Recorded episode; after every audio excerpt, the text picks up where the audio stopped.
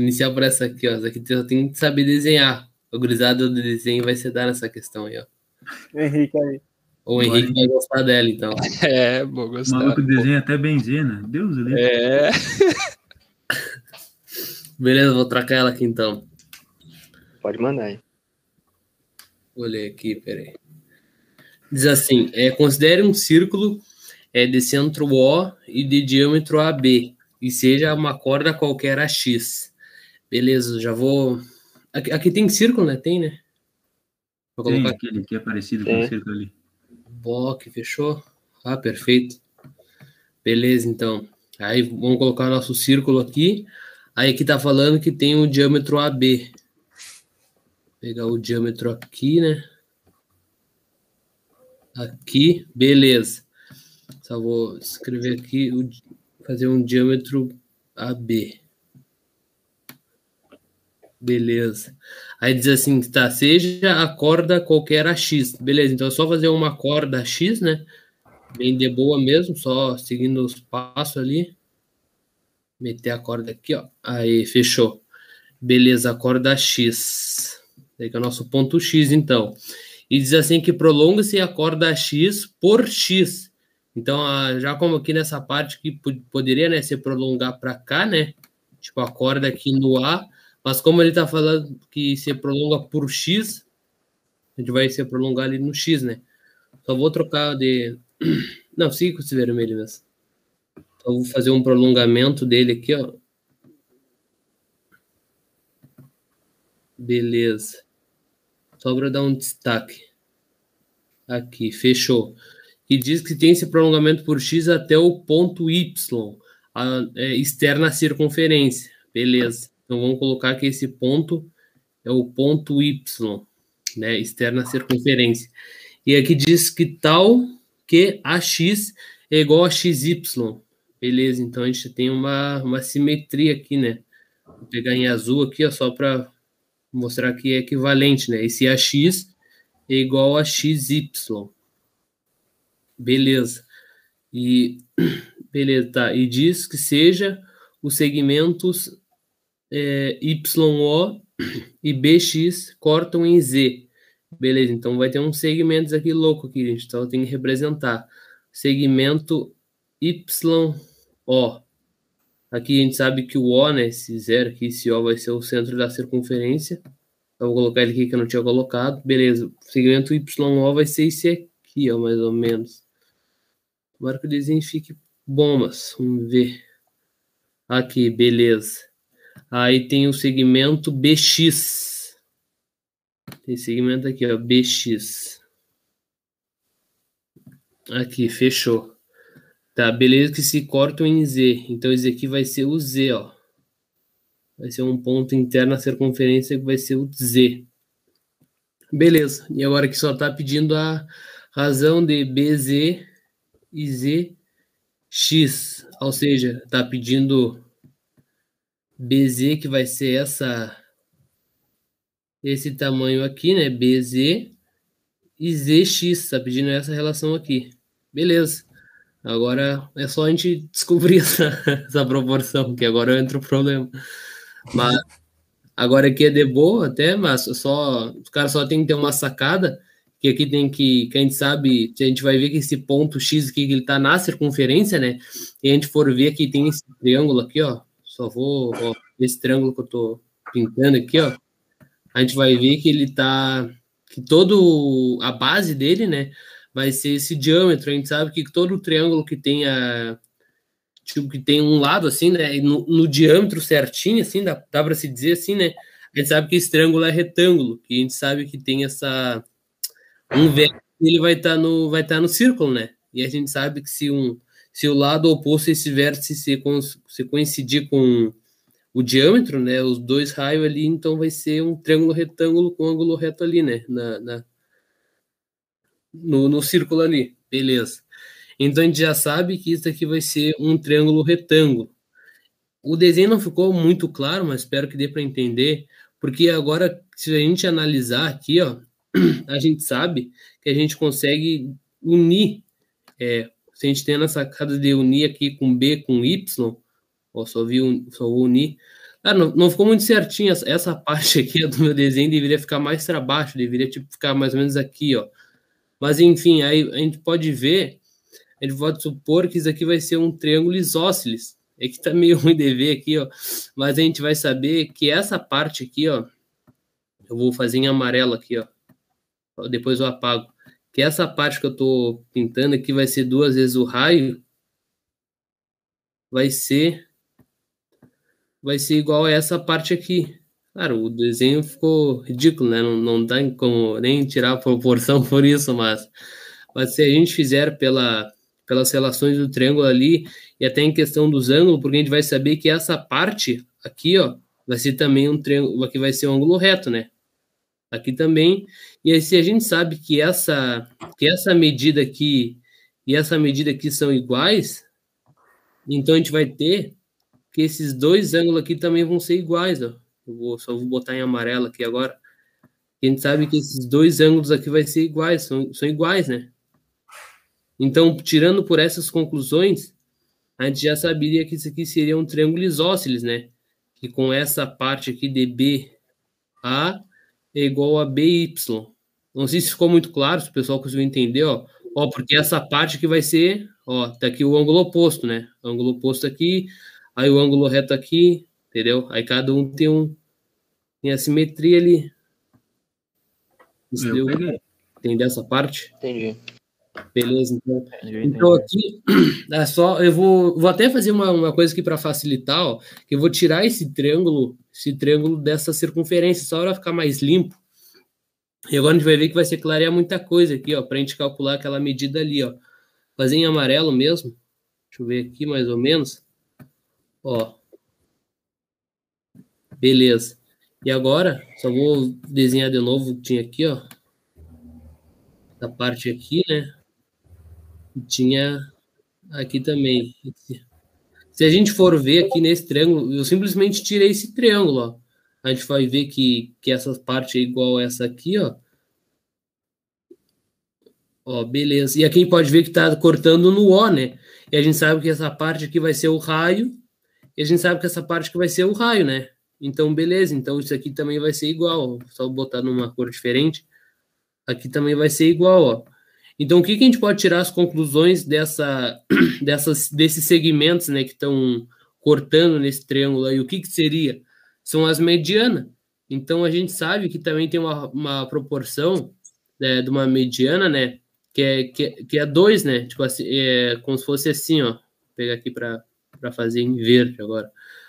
A gente sabe que, por exemplo, aqui, que se esse lado for 6, por exemplo, esse, esse lado aqui, ó, que for 6 que eu estou colocando aqui, ó, a gente sabe que essa partezinha vai ser 4 e essa partezinha vai ser 2, porque é, porque é a proporção, né? E a gente, então, então, já sabendo dessa parte, que, que qualquer mediana, né? A gente sempre pega na parte do vértice até o, até o ponto ali, né? Vai estar tá do lado ali. É, sempre vai ser essa, vai sempre vai ser essa proporção, vai ser 2 para 3, ó. 2, 2 sobre 3, né? E aqui vai ser 1 para 3, ó. É, é, sempre assim essa, essa proporção assim, ó. A gente só não pode se confundir, que antes eu me perdia meio, porque eu não sabia, porque, claro, agora dá para ver bem pelo desenho, né? Mas só que se o desenho ficar ruim, né, aí, aí pode complicar. Mas o que a gente tem que prestar atenção, que a gente tem que saber, que sempre vai partir do vértice, né? Então, por exemplo, assim, do, do vértice até o ponto onde as medianas vão se cortar aqui, né? Então, é essa parte do vértice aqui que vai ser maior. Ó, essa parte que vai ser maior. É a partir do vértice que vai ter essa relação 2 para 3. Aí o que sobrar vai ser o 1 para 3 ali que eu coloquei, né? Então é isso aí. Ah, então só, então a gente já pode achar a resposta do nosso exercício, porque ele fala aqui, ó, então a razão BZ e ZX, ó, a gente, a gente pode colocar aqui, ó, e aqui é o B, né? Só colocando ali que eu não tinha colocado. Aqui é o B, aqui é o Z e aqui é o X. Então ele quer aqui, ó, puxando para cá, ó, ele quer essa relação aqui, ó, B, Z e ZX. Aí, como eu tinha falado ali, ó, esse BZ sempre vai ser 2 para 3, né? E aqui vai ser o ZX, aqui, né? Vai ser sempre 1 para 3. Aí corta esse 3 com esse 3. Vai ser 2. Gabarito letra D. Não sei se alguém ficou com alguma dúvida ou uma contestação aí. Perfeito. No, YouTube é que ela não entendeu por que, que o BY é igual ao BA. Peraí. É, porque ele vai ser isósceles, né? É isso, por causa que ele vai ser isósceles ali, ó. Só deixa eu pegar uma caneta aqui só para marcação aqui, ó. Que a gente sabe aqui, ó, que como como esses dois lados vão, é, como essas duas partes que vão ser iguais, né? Porque tudo aqui o exercício diz, né? Eu não eu não tirei aqui conclusão de nada, que simplesmente eu coloquei que estava no exercício. E a gente sabe que esse ângulo, tipo, aqui vai estar dividindo, né? Vai ser igual a esse aqui, né? Beleza. E a gente sabe que aqui vai ter um triângulo, ó, vai ter um triângulo retângulo. Por quê? Porque, porque esse, esse vértice aqui ó, vai estar no círculo e a gente sabe que e o, e o, e o lado oposto a esse vértice vai ser, o, do- vai ser duas vezes o raio, né? Vai ser um diâmetro. Então, isso aqui vai ser um triângulo retângulo, né? Então, tirando já as conclusões também aqui, ó, e a gente sabe que aqui, como aqui foi uma extensão, né, que o exercício falava, que era da uma, um aumento ali, né, e como esse, e como aqui, é, tipo, aqui seguiu reto, né, então aqui esse lado também vai ser um triângulo, vai ser um ângulo retângulo, né, vai ser um ângulo de 90 graus. Então aqui também esse lado vai ser igual esse aqui, ó. Eu coloquei em amarelo. Por quê? Porque esse lado azul aqui, ó, é igual esse aqui, ó. Sei se agora ficou meio claro. Entendeu? Claro, isso aqui não, daqui não necessariamente não precisava ser, não precisava ser igual esse aqui, ela tá certa. Mas só que como é, esse esse essa partezinha aqui ó, que eu tô fazendo em amarelo é igual a esse aqui, então consequentemente eles vão ser um triângulo isósceles, né? E- Esse triângulo é o maior no caso, o que eu digo, ó. O triângulo inteiro vai ser um triângulo isósceles. Porque, porque a gente não vai dividir aqui, né? Porque a gente passou o triângulo inteiro, né? Vai ser Porque esse aqui, né? completando, os ângulos ali, vai ver que os ângulos serão iguais. E tem dois lados que são iguais, né? Que é Isso, aquele lado ali de baixo e o, o lado do meio, que é como a- aos dois. Então o terceiro lado tem que ser igual também, né? isso, isso. Perfeito, é isso mesmo. E, ó, aqui, claro, a gente vai passar para ali que a gente é um triângulo isósceles, né? Porque essas partes são iguais, ó. Ó, É, sei lá, 3, 3 e 4. Entendeu? É por isso? vocês estão me ouvindo? Sim. Sim. É, porque eu fiquei meio confusa ali, ó. Eu vou pegar o laser aqui. É porque esses dois triângulos que formou aqui, né? é, dá para você fazer a semelhança. Eu posso dizer que esse ângulo aqui e esse outro ângulo aqui são iguais, aí também se- aí eu posso chegar à conclusão de que, de que é um triângulo isósceles. É, é mesmo, é claro. Agora até tu falou uma boa sacada mesmo, claro, dá sim. Eu nem tinha parado para ver isso aí. É, eu, eu, eu entendi agora pensando nessa lógica do, desses dois serem iguais, né? É os ângulos e, e o tamanho do. Os tamanhos, né? Do, das medidas que ele dá. Porque se fossem os ângulos iguais e os tamanhos diferentes, aí talvez não fosse. Mas como o tamanho também é igual, aí prova. Isso. Ah, é verdade. Sei. Entendi. De boa. Boa sacada também. Pô, questão muito boa. É boa demais, gostei também. É, fi. Nossa. Eu achei que ia ser uma mais difícil, mas dá pra fazer É. até. Assim. Muito bom. É. Perfeito. É, tem que colocar os capacetes aí, que Que só para aquecer. Bolinha quebrada. Passei pro Brunão, hein? Então ela puxa a tia no seu sistema.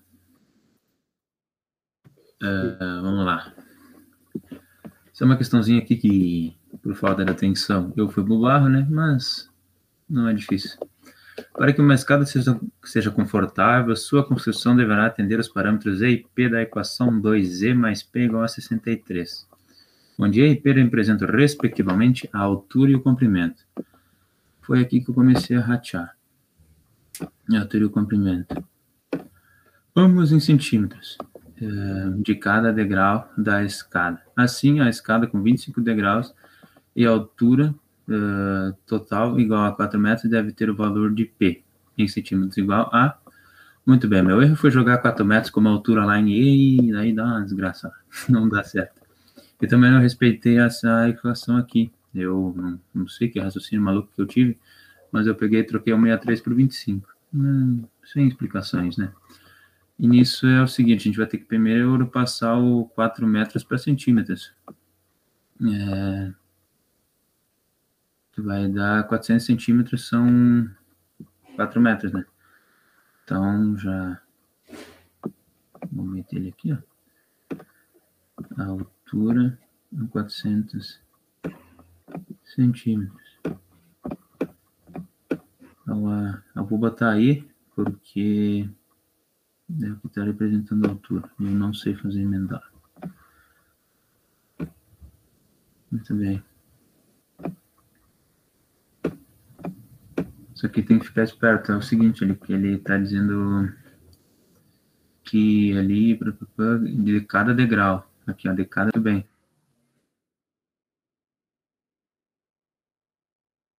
Aí sim a gente vai ter altura. Então, 400 sobre 25. 21, 25.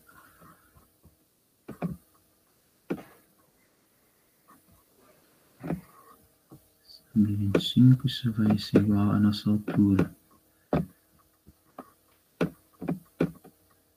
Isso aqui vai dar 25 mais 25, aqui, tem 16.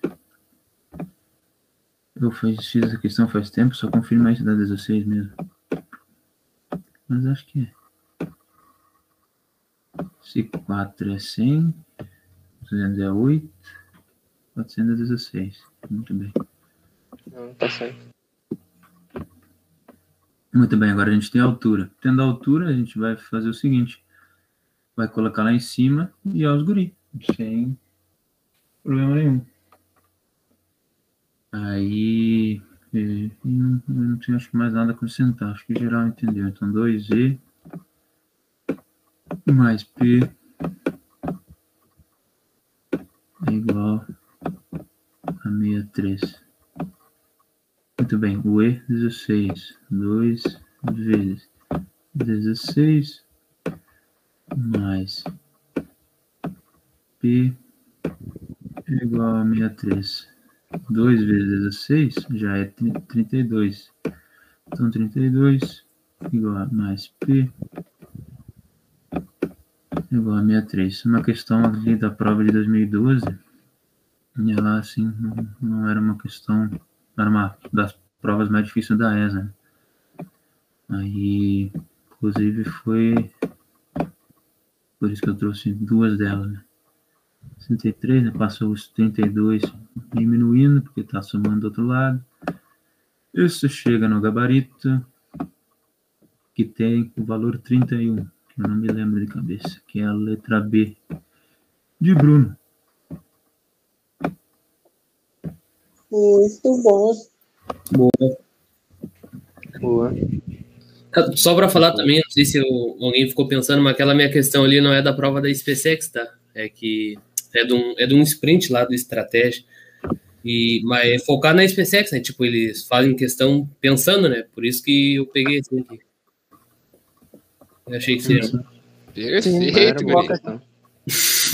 Era boa. Não precisa ser exatamente da prova para estar estudando para a prova, né? É, eu fiquei meio receoso nessa questão ali do Bruno com, com a altura e o comprimento. Não, eu não sabia se só o comprimento era de cada degrau ou se a altura também. Aí faltou um pouco de, de português ali para interpretar. Eu também acho que essa questão ela tá meio mal elaborada, que eu li três vezes, mas, mas pera, tem alguma coisa faltando aqui. mas depois eu consegui interpretar. Sim. Show de bola. Vou passar aqui. Pode então. mandar no YouTube também, né? Quem fez e tal. Isso. Isso. Se, se alguém fez as questões, pode ir mandando lá o É, gabarito do, que a do Alex eu acabei esquecendo. É, não é porque eu não sabia.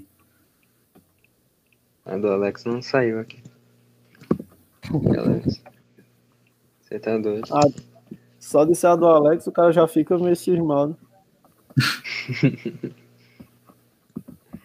É, mas beleza, vou fazer aqui então na página 4. Se alguém fez, só mandar lá no YouTube. É de 2010 essa questão. É sobre complexos.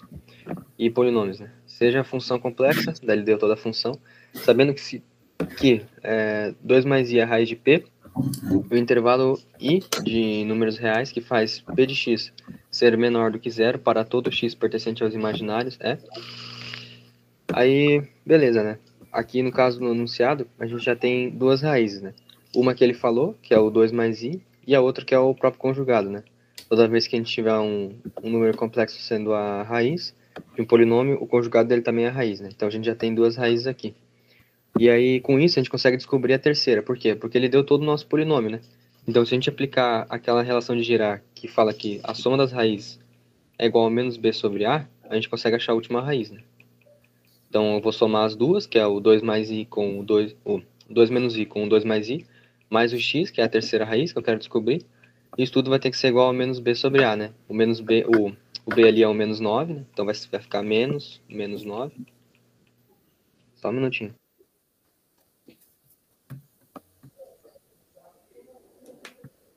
Vontade de inspirar. Passou. É.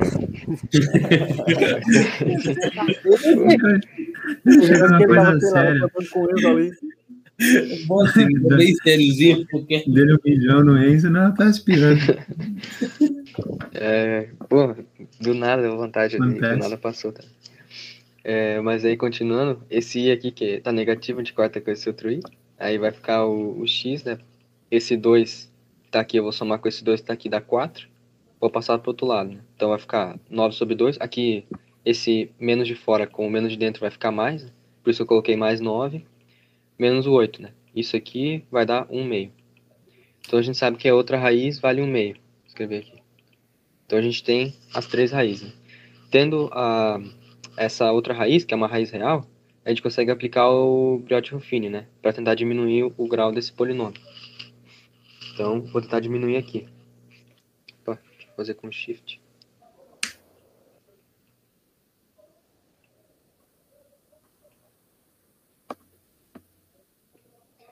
Aqui eu vou colocar 1 meio.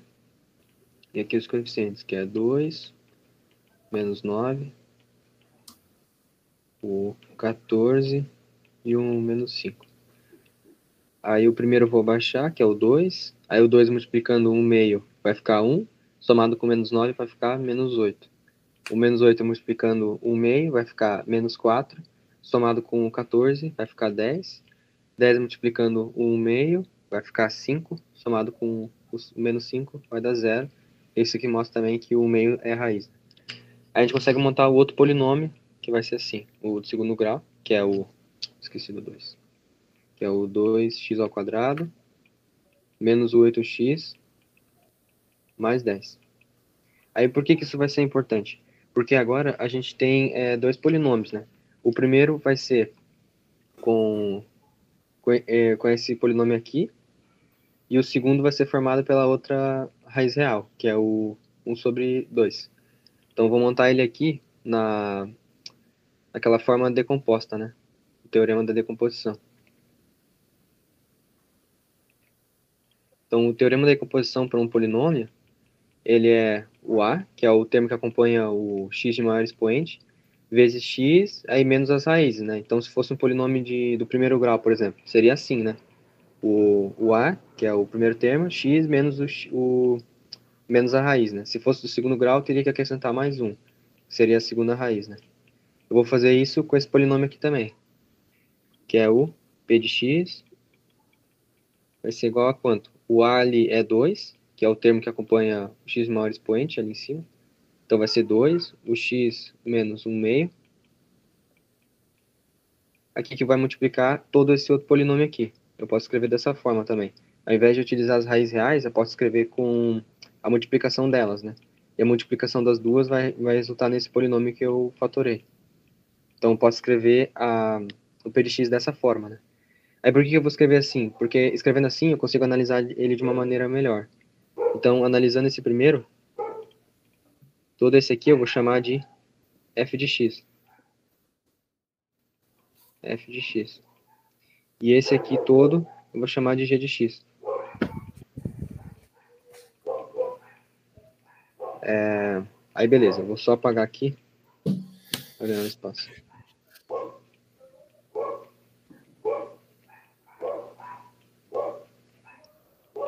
Excelente hora para os cachorros brigar, né? Olha, o segundo ali, o segundo polinômio, não precisava dividir por dois, não? Porque tirou dois. Como? O segundo polinômio não precisava dividir ele por dois, não? Ou ele ficou assim mesmo? Não, o pau fica assim mesmo também. Ah, beleza. Aí, aí o que eu vou fazer? de novo? Só uma, só uma, uma, uma dúvida. Não, agora o Everton ficou pensando, falou, agora eu fiquei pensando. Cara, aí, tu, aí toda essa multiplicação do f de x com g de x vai dar o p de x, que tá lá em cima, né? Do enunciado. Isso. Sim. Mas se multiplicar ali, ó, vai ficar 2x, aí vezes 2x ao quadrado vai Ah, dar vai dar 4, né? 4 ao cubo. Agora eu fiquei Eu pensando. tava na dúvida aqui. Se É. não tinha que, como Ah, lá é tá verdade. fora. não É, é, eu acho que vou ter que simplificar, né? Dividido por dois, esse pronome inteiro, tipo, É, vocês têm razão. Esse aqui, no caso, então, eu vou dividir ele todo por 2. Vai cortar esse 2 e aqui 4 e 5, não é isso? é, Uhum. Ah, boa. 4. Aqui é 5. Aí, beleza. Por que, que eu vou fazer isso? Porque se, se a gente achasse, por exemplo, aqui, aqui a gente já sabia as raízes desse esse polinômio, né? Então, teoricamente, seria fácil. Seria só a gente fazer o gráfico dele e tentar achar quando que ele corta o eixo X e fazer as análises, né?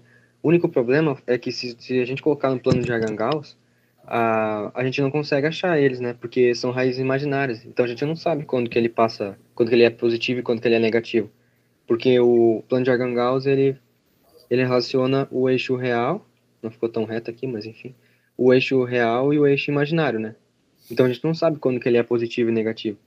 Aí por isso que eu fatorei ele em dois, porque daí a gente consegue analisar o, o- cada função, né? Por exemplo, essa função f de x, ela vai ser 2x menos 1, né? Igual a zero. Aí o x vai ficar igual a 1 meio, que é, a gente já sabe, né? Que é a raiz dele. Então, fazendo o gráfico, ele ficaria assim. Ela vai ser uma função crescente.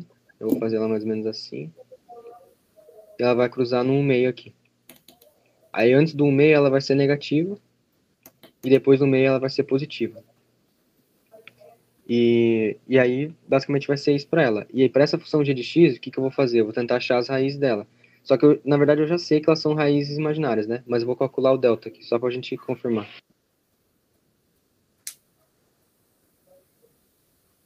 Aí o delta vai ficar o menos 4 ao quadrado, que é 16, menos 4 vezes o a, que é 1, vezes o b, que é 5, né? Isso vai dar 16 menos 20, que é igual a menos 4. Ou seja, o delta, delta deu negativo, então não tem raízes reais. Então, como vai ficar o gráfico dela? Vai ficar assim, ó. Fazer ali rapidão. Passar a linha. E como o x do...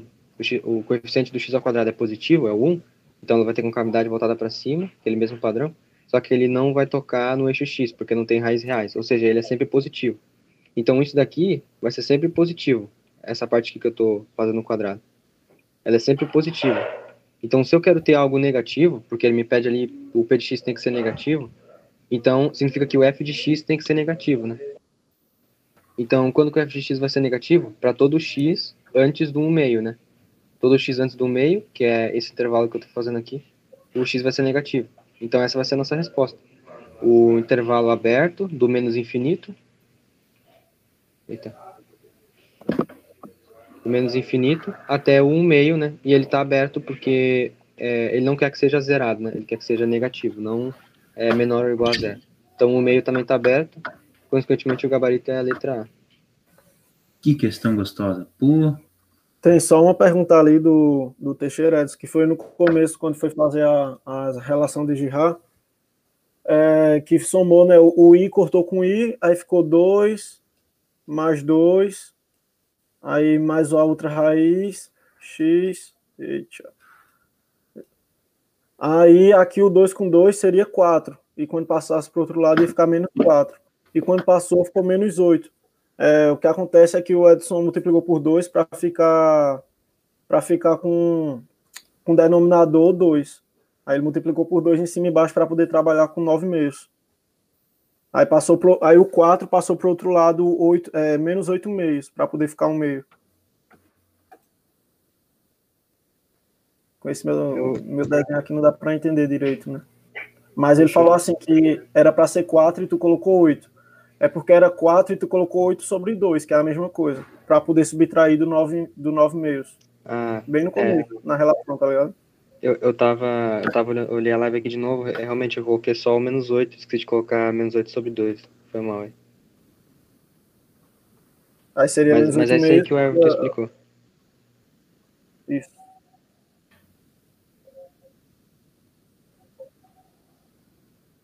Pô, mas valeu aí. Eu esqueci mesmo. Mas é isso, essa questão bem, sei lá, bem estranha. Inclusive, eu até já estava esquecendo de mostrar aqui para vocês o gráfico, que como que ela vai ficar, né, se colocar no gráfico. Que realmente ela só vai tocar no, no meio, né. Deixa eu só apagar aqui para dar para ver melhor.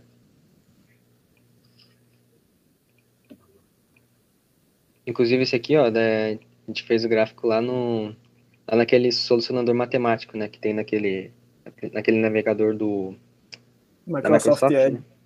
Isso. Aí tem como tu selecionar todo esse PDX e ele faz inclusive o gráfico e dá o passo a passo como calcular. É muito bom. Aí fazendo ali pode ver que ele, ele só vai cruzar aqui no meio, né? Aí tipo ele só toca uma vez e depois passa, né? Ele não continua. Só para explicar um pouco melhor, se você quiser ver o gráfico também tá aí. É, se o cara consegue chegar até as raízes, mas não interpreta o gráfico, ele vai pro bar. É. O, o que na verdade o que eu achei interessante foi, foi o que eu falei antes, que se tu analisar só o polinômio, não tem como chegar, porque no plano de Argangauss não tem como saber. Aí teria que fatorar hum. ele em dois para descobrir. É bem diferente. É. Lindo, maravilhosa questão. Quebra o protocolo. Mas é isso aí então. Se não tem dúvida, eu vou passar aqui pro Everton. Tá grande. Ah, Pode É ir. Cabo. o ponto P, A e um terço pertence à parábola tal. A equação da reta perpendicular bissetriz dos quadrantes ímpares que passa por P é, é ele deu o ponto e deu a parábola e disse que esse ponto pertencia. Então eu substituí logo para descobrir qual é a outra coordenada dessa, desse par ordenado. Aí eu peguei e coloquei aqui, né? É, o A, que é o que eu quero descobrir, vai ser igual ao y ao quadrado, que é um terço ao quadrado. É o que? Um terço ao quadrado é 1 sobre 9, né? Aí mais em vez de colocar 3, eu vou eu vou colocar logo o denominador, o denominador 9. Então vai ficar multiplicado por 9 em cima e embaixo, vai ficar 27 sobre 9, né? Tudo isso dividido por 3, que é a mesma coisa que multiplicar tudo isso por 1 sobre 3. Por 1 sobre 3. Mesma coisa de dividir por 3. É, é isso. Aí vai ficar aqui o A é igual 1 mais 27 dá 28. E embaixo vai ficar 9, que está somando, vezes 1 terço. Ou seja, o nosso A é igual a 28 sobre 27. Pronto. Agora deixa eu anotar isso ali para poder apagar. A igual 28 sobre 27. Agora eu vou apagar aqui. Oi. Ah, tá. Não. A Júlia já fez ali ó, que o seu 7 ficou um 4 perfeito. Ah, sim. Muito obrigado aí. Disponha. Só já vou pedir, pedir perdão porque eu vou apagar aqui para poder continuar. Vamos lá. É, o, o pior aplicativo para apagar coisa é o é o Jamboard. Todos os outros você passa, o negócio vai sumindo rapidinho. Aqui fica tudo sujo, ó.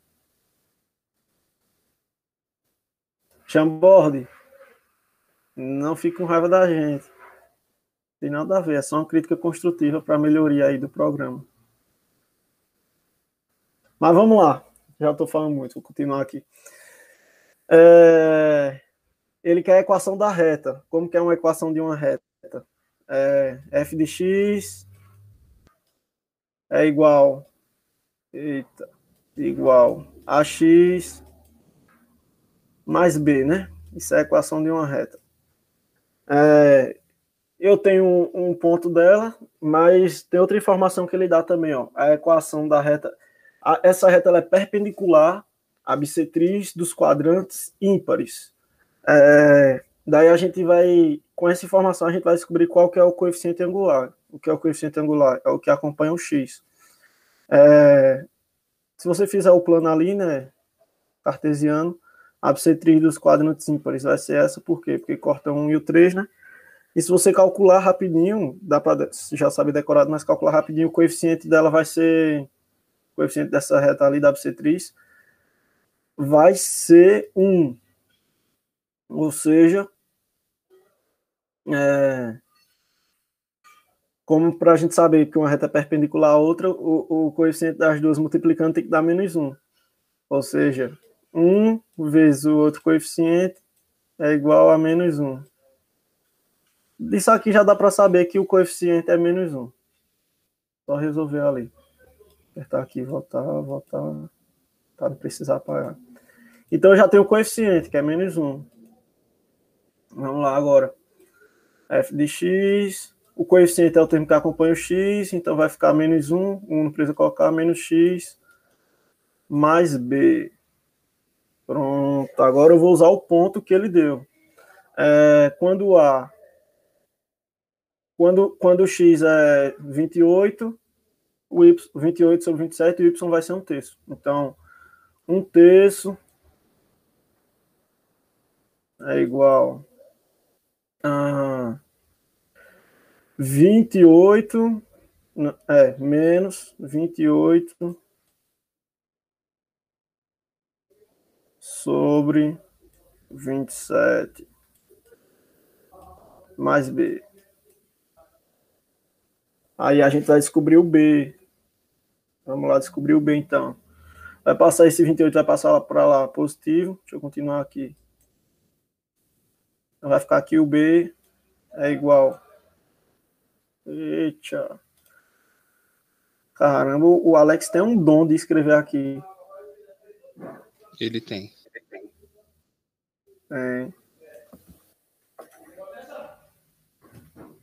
Espera aí que eu vou aqui rapidinho. Dois minutos. Oi! Chamaram o cabo.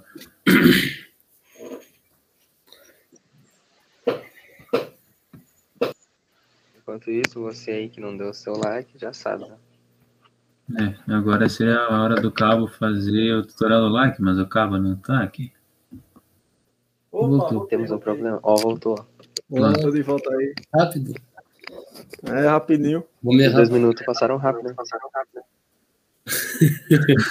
E, rapaz, estamos planando no YouTube, né? Agora que eu tô vendo. Baixaria isso daí. É, vamos lá. Aí esse aqui, ó, esse um terço, eu vou multiplicar por 9, já para ficar com o denominador 27, para eu poder trabalhar com ele. Então vai ficar 9 sobre 27 mais 28 sobre 27. Então, o B vai ser igual é, 28 mais 9 dá 37. Sobre 27. Pronto. Agora a gente já tem o A e o B. Agora é só fazer a equação da reta. O f de x a gente também pode chamar de y. Eu vou fazer aqui embaixo. O y vai ser igual menos x, que é o a é menos 1, né? Mais o b, que é 37, sobre 27.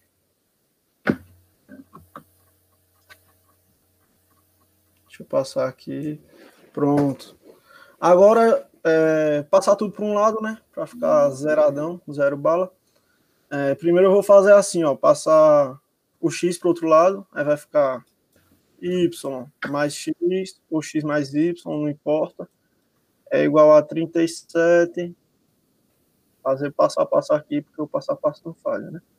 Sobre 27. Aí isso aqui vai ser o quê?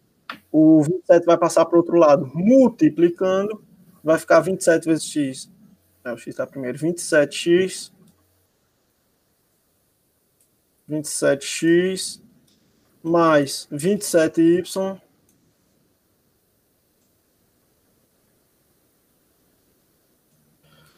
E esse 37 vai passar como negativo, menos. Agora é o mouse está com frescura. 37 igual a zero. Gabarito, alternativa A, de aprovação virtual. Excelente. Boa. Padrão, como sempre. Show de bola. Essa é de 2011, né? É, 2011. Caramba. Brabo. Passar aí pro Henrique. Eu tenho que começar a botar o ano igual o comando. Não, é porque essa daí eu fiz recentemente, daí deu pra lembrar. Uhum. Pô, mas um, um alô aí pro Vinícius Elion. Cabo Velho também, formou no TG. Tamo junto, Vinícius. E aí, pode começar aí? Pode. Ah, então vou começar então. É, já analisando essa parada toda aqui, essa linda, linda igualdade. Como a gente pode ver, tem bastante Y aqui e esse Y tá bem, tá bem bonitinho aqui. Eu vou querer fazer uma mudança de base voltada nesse Y. Se você quiser fazer com 10, com Y quadrado, com o que você quiser fazer, boa sorte. Eu, nessa questão, eu escolhi fazer uma mudança de base para o Y. Então, sobrará o nosso log de 49 vai ser igual a, na nossa mudança de base, ali vai ficar log de 7 na base y, que foi a base que eu escolhi, que será dividido pelo log de y quadrado.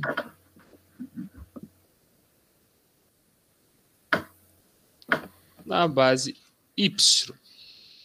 Mais um log de 7 também na base y que será dividido por log de 2y na base y. Lindo, né? Vocês não acharam lindo isso aqui? Agora o que, que dá pra gente fazer? Aqui tem y, com esse y aqui, dá para passar var em tudo, só vai sobrar o nosso 2. E daqui do lado direito, o que, que vai ter que fazer? Como a gente pode ver aqui tem uma multiplicação aqui no log, Então, isso aqui vai ser o log de 2 na base y mais o log de y na base y, né? Então, já adiantando essa parada aqui, aqui embaixo vai ficar o log de 2 na base y mais 1, né? Porque daí é sobrar o log de y na base y, dá para cortar o y com y e ficar 1. Legal? Legal.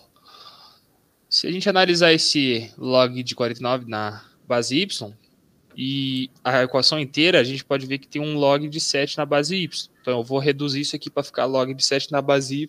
Vai que dá para a gente cortar no final. Vai que dá. Imagino que dará, então eu vou fazer aqui, né? Aqui seria o 7 ao quadrado, 49, né? E o que, que eu vou fazer com essa parada aqui? Esse 2 aqui, eu vou tombar. Então vamos escrever embaixo agora como é que ficou bonitinho depois de fazer esses primeiros passos. Ficou 2 log de 7 na base y igual a log também de 7 na base y. Opa.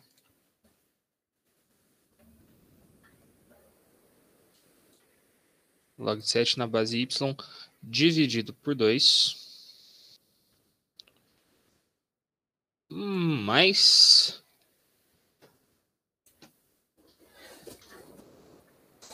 Log de 7 na base y dividido por log de 2 a base y mais 1. Legal, agora o que, que a gente pode fazer aqui? Bem, eu analisei aqui que tinha, tinha esse termo aqui, que tem um log de 7y aqui, com esse aqui, né? Aí eu pensei, eu vou passar ali subtraindo, né? Então, vou pegar esse termo aqui, esse maravilhoso termo, e vou subtrair desse aqui, né? Farei aqui, ó, menos subtração desses dois aqui, né? Fazendo isso aqui, para ficar mais ligeiro aqui, que tá facinho fazer, né? Que esses termos aqui é bem fácil, né? Vai ser 2 vezes 2 log de 7y menos o log de 7 na base x, então vai ser 3 log de 7 na base y sobre 2. Então, embaixo vai ficar assim, ó. Estou fazendo tudo isso para economizar, ficar escrevendo log no Jamboard, que é um lixo, tá bom? Obrigado. Log de 7. Só declarações de amor pro Jamboard hoje. Sim, pô. Magnífico Jamboard. Eu amo ele. E aqui sobrou do outro lado o log de 7.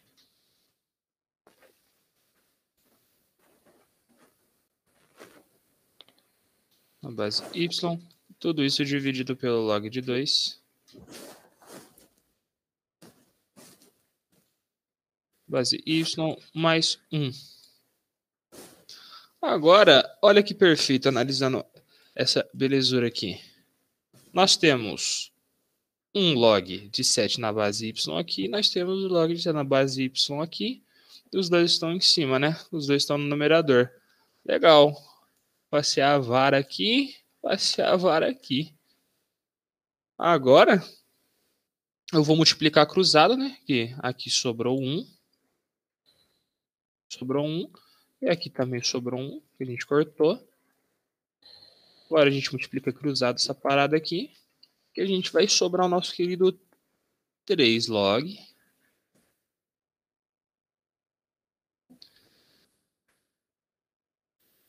3 log de 2, é de 2, né? É de 2 na base y. Depois, a distributiva aqui, né? Fez 3 vezes log. Agora, 3 vezes esse 1 aqui, vai ficar mais 3. Mais 3 igual a 2. E isso será igual, então, a 3 log de 2 na base y igual a menos 1. Legal, né? Tudo indo bonito até aqui. Aí agora eu vou fazer, vou levar vocês a pensarem de outro jeito, que é o jeito que eu saí daqui. Eu achei muito legal. Se eu pegar esse 3 aqui, esse 3 está aqui por quê? Porque ele tombou. Na propriedade ele está aqui porque ele tombou. Então, se eu quiser devolver ele aqui, ele vai ficar log de 8 na base y, né? E vocês pensam numa base que tem log de 8? Eu penso. Eu penso na base 2. Então, eu vou subir esse 3 aqui de novo. E eu vou trocar a base desse log aqui para 2, que eu sei que vai dar 3.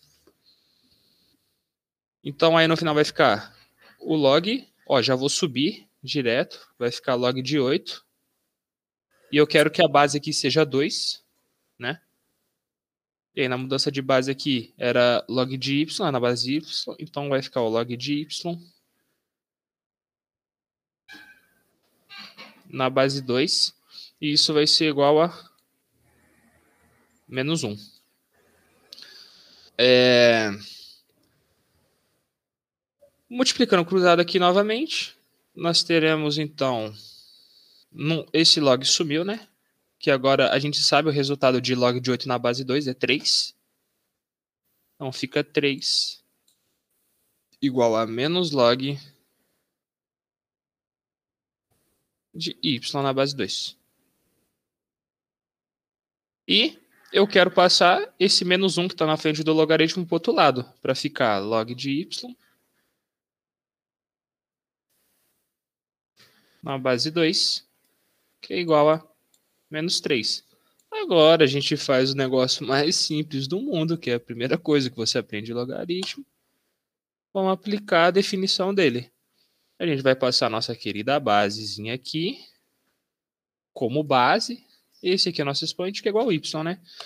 Então, y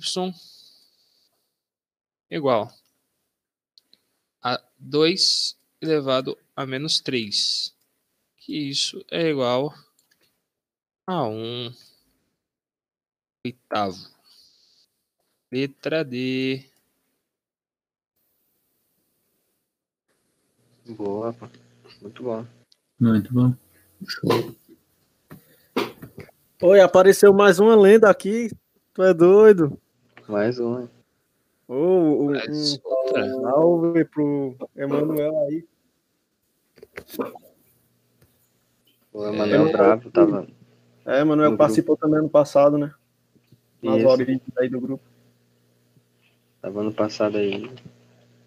Hoje é aluno lá da Gloriosa. Hoje está lá na Gloriosa. Pô, bom demais, né? Ter vocês aqui de novo, passar pra dar um roupa já anima muito. Papiro. Sim. Boa. Passar aqui então pra próxima também por causa do tempo. Passar aí pra Júlia. Estão me ouvindo? Sim. De boa. É, essa questão que eu trouxe de módulo, ela é bem tranquilinha. Não é, eu, quero, eu quero mostrar para vocês um jeito de resolver módulo que eu aprendi muito massa. Eu achei bem mais fácil e menos complicado do que aquele jeito de fazer aquela tabelinha dos intervalos, sabe? Então, vamos lá. É, aqui, é, dada a equação, essa equação aí, a soma de todas as soluções é igual a. Beleza. Qual que é o bizu? A equação de novo. Ela já está escrita ali bonitinha. Só vou passar o 5 positivo para o outro lado. 2x menos 3 módulo, né? Mais módulo de x igual a 5. Aqui eu vou separar aqui em, em, dois, dois elementos para a gente analisar. É, é o seguinte. Primeiro caso, eu, eu vou fazer o, cada caso é, de, uma, de uma condição. Por exemplo, primeiro caso eu vou fazer o, o 2x menos 3 positivo e o x positivo. No segundo caso, eu vou fazer um positivo, outro negativo. No terceiro caso, eu vou fazer os dois negativos. E no quarto caso, inverte, né? Um negativo, outro positivo. Vocês vão entender na, na prática aqui agora. É, aqui, ó. Vou anotar fica mais fácil.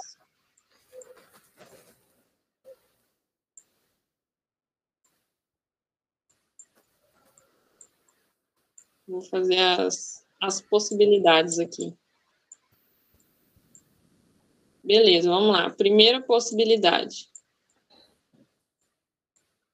Primeira possibilidade é os dois sendo positivos, né? Deixa eu até anotar aqui para ficar mais mais bonitinho. É sério, gente. Se vocês pegarem a ideia disso aqui que eu vou fazer, vai dar bom. Terceiro caso, quarto caso. Beleza. Primeiro caso. Aí eu pego e pego os dois positivos, né? 2x menos 3. Entendeu? Mais o x. Por que, que, que eu não deixei positivo essa, esse menos aqui? É como se, por exemplo, eu colocasse o 2x menos 3 num parêntese, entendeu? Aí eu coloquei mais, então não muda nada que está dentro do parênteses se eu coloquei ele positivo. Então, por isso que, que o menos prevaleceu, entendeu? Ora, quando eu colocar ele negativo, aí sim vai mudar dentro do parênteses. Se eu colocar negativo, esse aqui vai virar positivo. Mas, só para evitar qualquer tipo de, de confusão mesmo. Isso a gente é igual, vai igualar a 5. Por isso que eu deixei o 5 do outro lado ali. Beleza, desenvolvendo isso aqui, só para economizar tempo, a gente vai chegar em 8, x igual a 8 sobre 3. Sem, sem mistério nenhum, é isso aqui. Ah, guarda essa, guarda essa, essa informação. Vamos ali fazer o segundo caso, que é um, os dois negativos. Aí, mesma coisa, né? Negativar aqui o, o parêntese, então o que está dentro vai mudar, né? E somar. Essa soma aqui essa soma aqui é a soma da, da equação, que a equação deu, entendeu? Mas, só que aqui vai ficar menos x, né? Então, menos x. Aí, mais com menos, já sabe, né? Vai ficar só o menos x. Igual assim. Mesma forma. Mesmo esquema. Desenvolvendo, eu vou chegar em menos 2 sobre 3. Beleza, guarda de novo essa informação aí. Terceiro caso, né? O primeiro negativo, o segundo positivo, né? Nosso primeiro elemento negativo, o segundo positivo. É... Mesmo esquema. Menos 2x mais 3 mais x, né, que é o segundo positivo, igual a 5. E isso aqui vai dar x igual a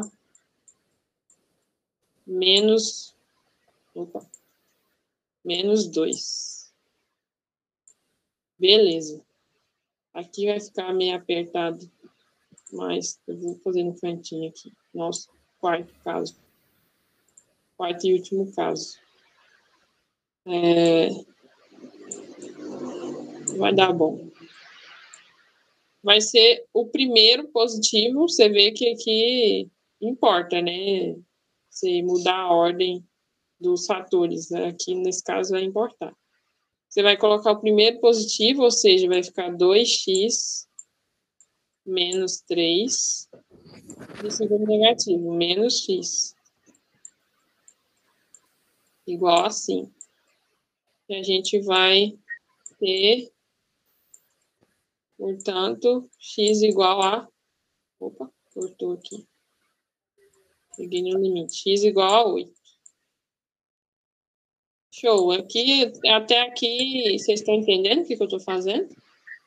Uhum. Tranquilo? Ah, que boa, então. Vou circular aqui os resultados que eu achei. Esses são os resultados que eu achei. Aí, simplesmente, para a gente achar as soluções que satisfazem essa equação, a gente vai testar. A gente vai testar esse x dentro da, da, da equação, esses quatro valores que a gente achou. Simplesmente isso. É, eu vou apagar aqui, vou deixar só os resultados, tá? Deixar só os resultados. Eu vou precisar de espaço. É um método que um professor de matemática lá do Patriota passou, eu falei, caraca, que eu tenho nossa, eu, eu morro de, ódio que tem naquela tabela lá, que lá confunde minha cabeça. Ninguém merece aquilo lá, nem, nem não desejo nem para meu pior inimigo, entendeu? Então, isso aqui eu achei mais fácil. Só, eu só não sei falar para vocês se, apli, se pode se aplicar qualquer tipo de questão de, de modular, mas beleza. Deixa eu apagar aqui isso aqui também.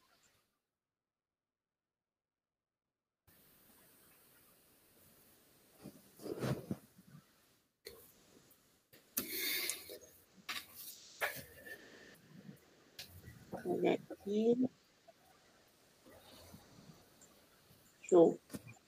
É, vamos lá, vamos jogar o, o x igual a 8 sobre 3 nessa, nesse, nessa primeira equação, né? 2x a gente coloca aqui. Eu vou fazer a demonstração da primeira e as outras eu vou colocar só o, o resultado. Primeiro. Tempo é curto. Mais 8 sobre 3. Módulo de 8 sobre 3. Ou seja, você mantém os módulos certinho, do jeito que tá aqui. Entendeu? Desenvolvendo aqui, né? 2 vezes 8 dá 16. 16 dividido por 3. Não. Calma. É, 16 dividido por 3 menos 3.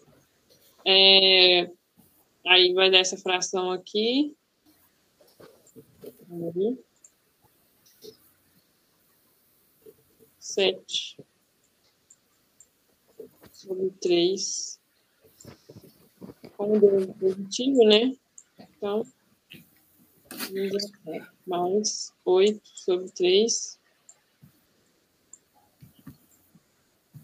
Igual a cinco. Beleza, sete mais oito, quinze, né? Quinze dividido por três é igual a cinco. Se isso aqui deu igual a 5, então quer dizer que esse resultado é válido.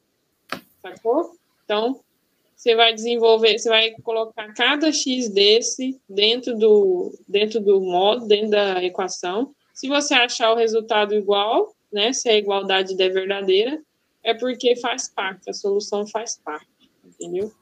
Então, é isso aí que você vai fazer. Deixa eu colocar as outras soluções aqui.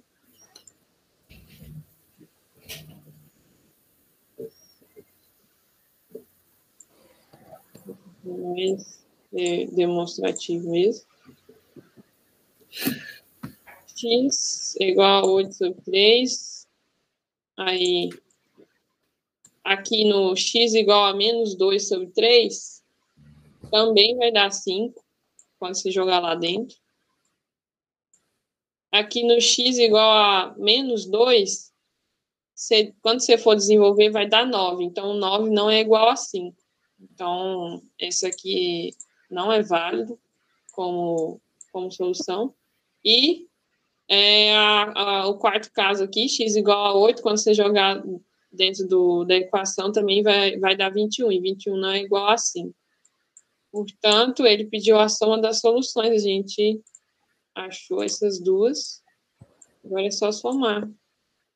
8 sobre 3, mais menos 2 sobre 3, né?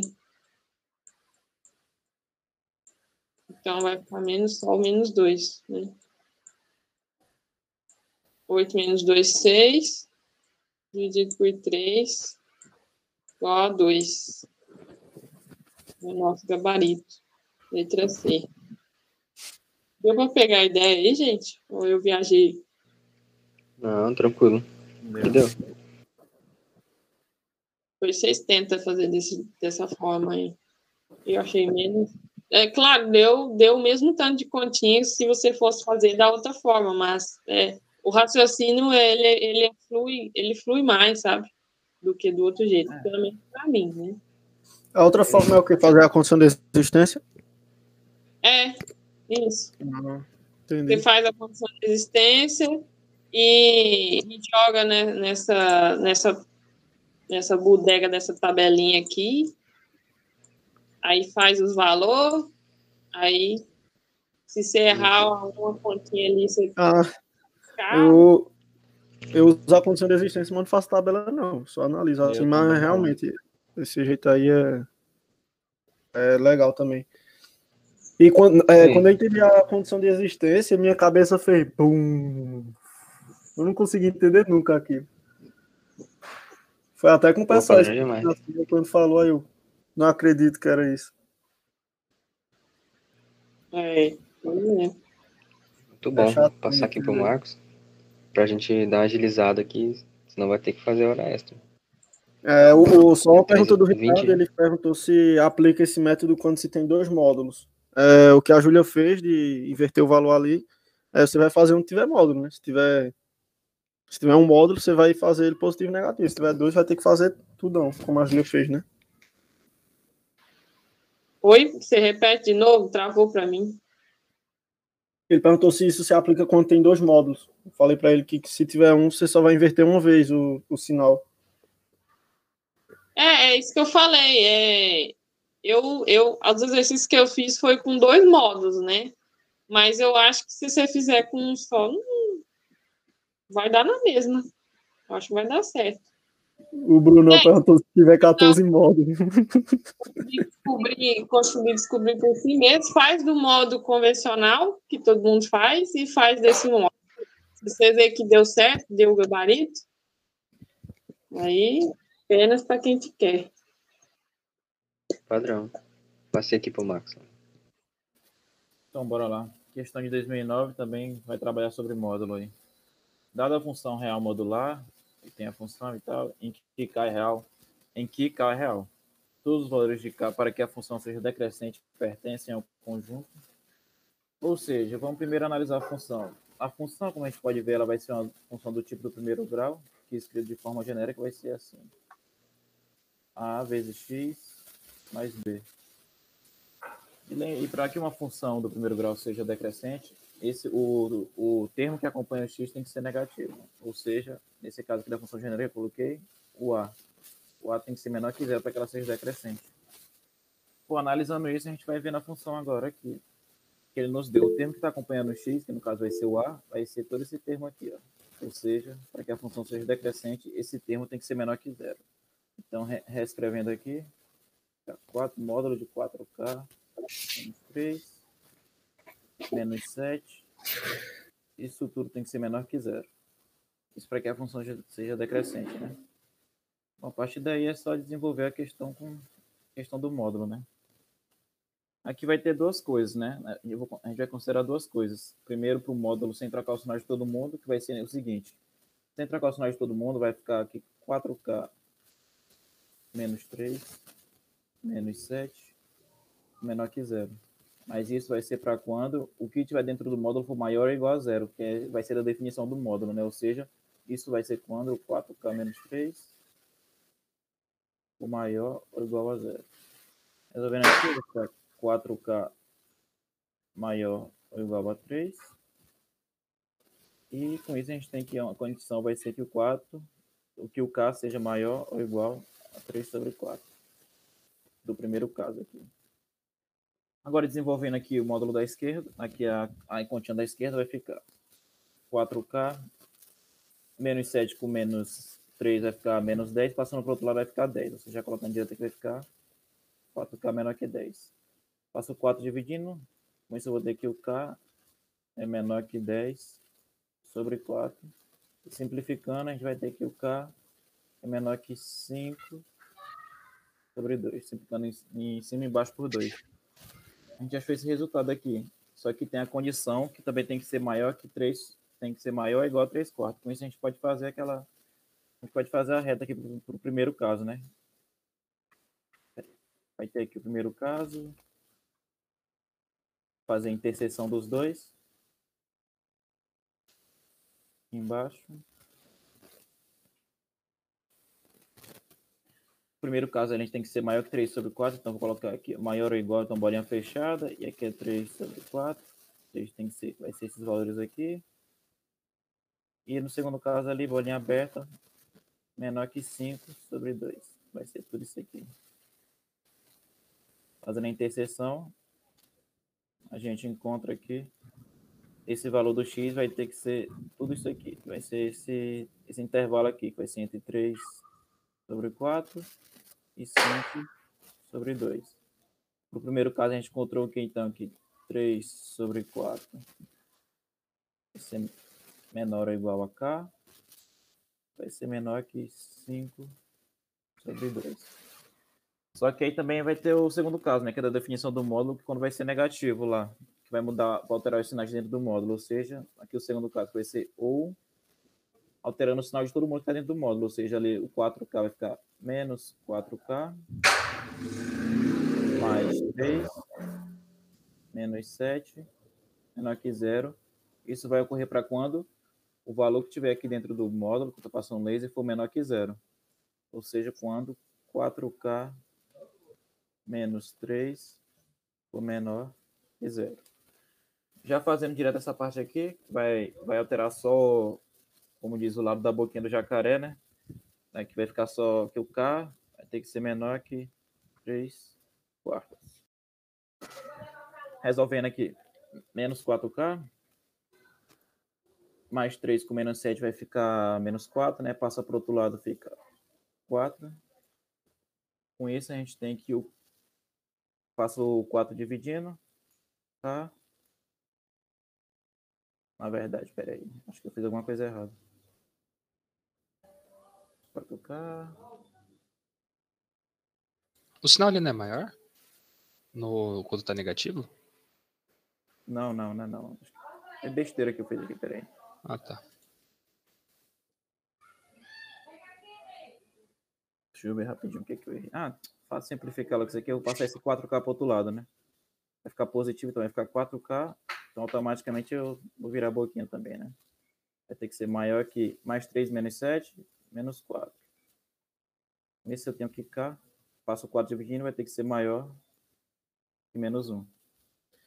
Então, nesse caso, a gente também faz a interseção dos dois. Do, do que eu achei ali da condição, de menor que 3 sobre 4 e, e maior que menos 1. Isso a gente vai ter que fazendo aqui as retinhas para ficar mais fácil de entender.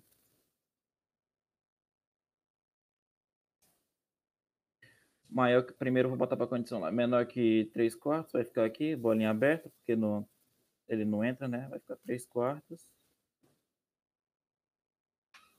3 quartos, vai ser todos esses valores aqui. E para o segundo caso ali, maior que menos 1, esse aqui, todos esses valores maiores. A interseção entre esses dois vai ser todo esse intervalo aqui que tem entre o 3 quartos e menos 1, ou seja, vai ser isso aqui. Com isso, a gente tem que a solução para esse segundo caso é menos 1. Tá? Vai ser maior que menos 1. E menor que 3 quartos. Que para isso a gente achou dois resultados, né?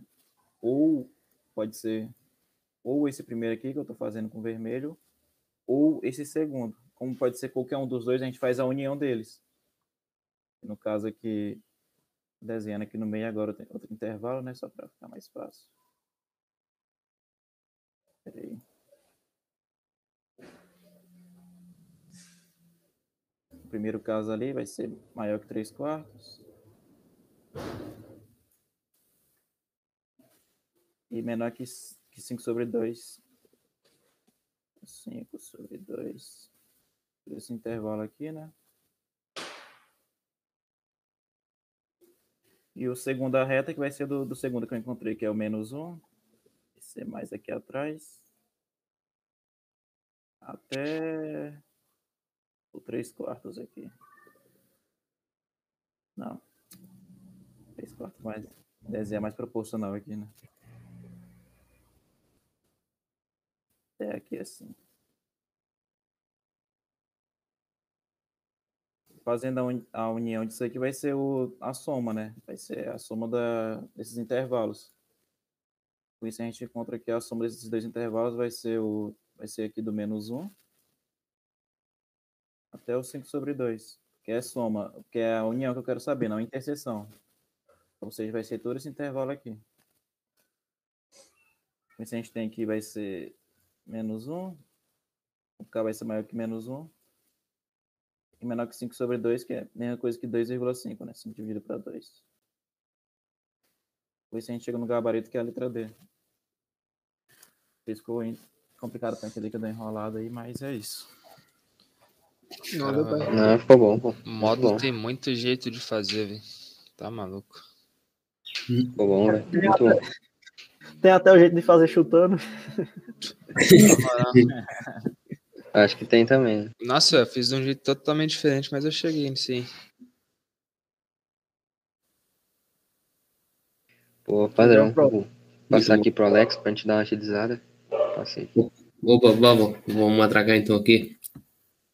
Essa questão também eu peguei da, daquele mesmo coisa que eu, que eu, que eu peguei, né, do, da extra, do sprint, né, que diz assim, o produto dos algarismos do valor do dobro da expressão E.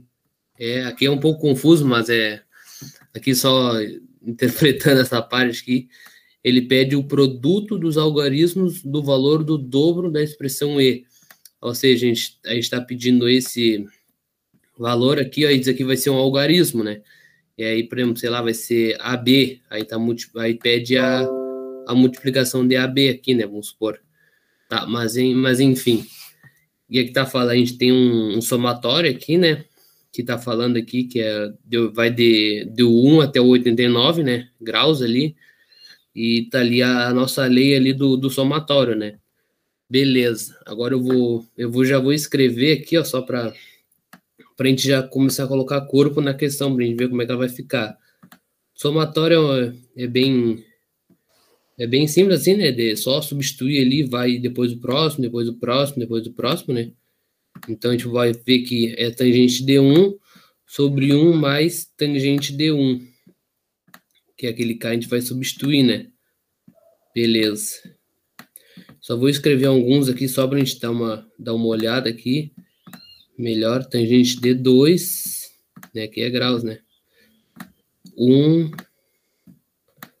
mais tangente D2. Opa. Tangente D2. Beleza, e aqui segue, só não, não vou escrever aqui, aqui já tá bom.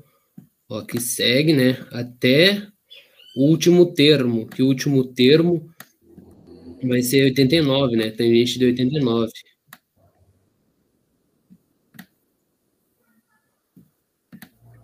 Escrever aqui, beleza. 1 mais tangente de 89. Beleza. Agora, a gente tem que fazer umas observações aqui, ó, que obviamente, né, nesse tipo de exercício a gente não vai ter que calcular tudo, assim, é, isso é meio óbvio, né, tipo, sempre vai, vai dar para cortar, seria, seria impossível, né, calcular tudo, assim, até porque a gente nem sabe, sei lá, tem gente de um, tem gente de dois, três, mas enfim, então a gente vai somar os extremos, por exemplo, aqui, ó, a gente vai somar que agora vocês já vão entender, eu já vou falar o porquê. Vamos somar os extremos. A gente sabe que esse é o primeiro termo, né? E esse aqui é o último termo. Então, beleza. Então, somando esse tangente D1, aí, então vou somar esse aqui, ó, tangente D1 mais 1 mais tangente D1.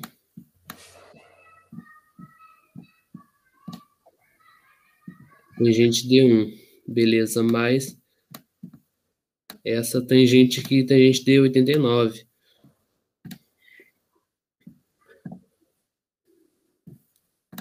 A gente deu 89.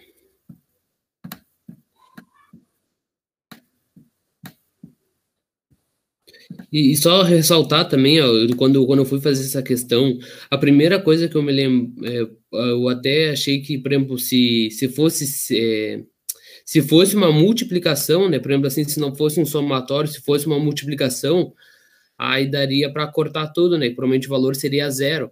Porque, por exemplo, assim, essa, vamos supor aqui, é, fosse tangente de tangente de, de, de 90, né, que é, que é zero, não é? Ou é tangente de 180?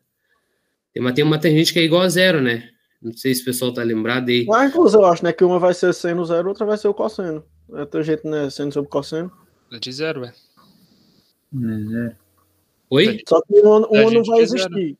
Uma vai ser zero e a outra não vai existir. Isso, isso, gente, isso. 180 é 90. zero e Isso, 90 isso. não Tangente de existe. zero. Isso, Beleza. uma não vai existir. Isso, isso. Ah, não, é não só, só para acrescentar, né? que, Tipo, se fosse multiplicação, provavelmente aí o resultado seria zero, né? Porque aí no meio desses termos aqui, um valor ia ser zero, né? Então iria cortar tudo. Mas aqui não tem nada a ver, eu só, só comentei assim. Mas o nosso problema é mais a fundo, é, é somar, então não tem como cortar tudo assim. Beleza. Agora, tendo esse, esse resultado aqui, ó, aí no caso a gente vai colocar tudo num valor só, né? A gente vai ter que fazer o MMC. Aqui eu vou tentar não me demorar muito, tá? Aqui é só multiplicar essas duas partes aqui, né? Já vou colocar direto. E, né, e, e fazer o MMC aqui direitinho só. Beleza. Vou colocar aqui. Colocar direto aqui embaixo, tento fazer a cabeça aqui, tentar um. Aqui vai ser mais tangente de 1, né? Se alguém quiser uma dúvida aí, uma coisa para corrigir, só, só falar aí que talvez eu, talvez eu me perca aqui nesses cálculos. mas Vamos, vamos lá. A tangente de 1 mais tangente de 89, né? Ali eu só, mu- tô só multipliquei ali embaixo, por isso que eu tô colocando direto ali. Só apagar aqui. Tangente de 89 aqui, né? Beleza. Mais aí a multiplicação dessas tangentes aqui, né? Tangente de 1 vezes tangente de 89. Tangente de 89. Beleza. Ei, Aumentei essa minha equação aqui, velho. Beleza. Agora só. E agora fazer aqui na parte de cima, né? É, é, eu, eu coloquei aqui direto, mas eu poderia só. Poderia ter, se, poderia ter colocado, tipo, entre parênteses, essa multiplicação que ficaria melhor para a gente cortar, né? Mas, mas agora, mas agora, enfim, agora já é. Beleza. Agora, então, aqui é só calcular aqui na parte de cima, né? Que vai ser igual a tangente de 1. Vai manter a tangente de 1, né? Mais tangente. Esse vai ser tangente de 1 porque esse 1 aqui, né, vai estar multiplicando ali, por isso que é só tangente de 1. Tangente de 1 mais tangente de 89. 89 mais tangente de 89. Opa, peraí. Tangente aqui de 89 vezes tangente de 1. Colocar direto por causa do tempo. E tangente de 1 mais tangente de 1 de novo, né? Tangente de 89 vezes 1, na real. Tangente de 80 de 89 vezes tangente de 1.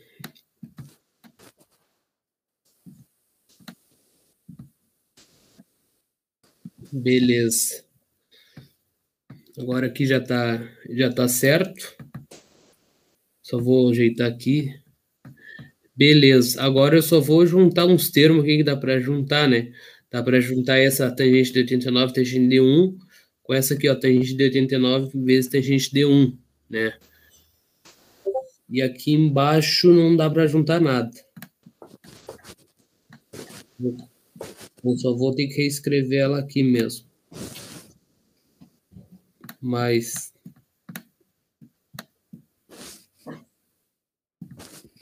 e nove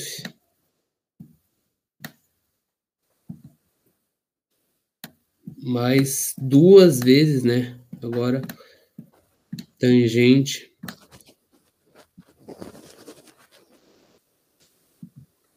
de oitenta e nove vezes tangente de um.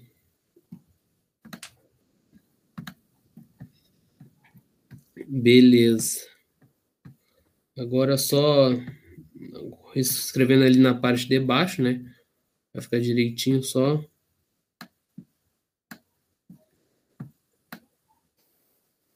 E não tem como cortar nada, né? Então só vou repetir aqui embaixo mesmo.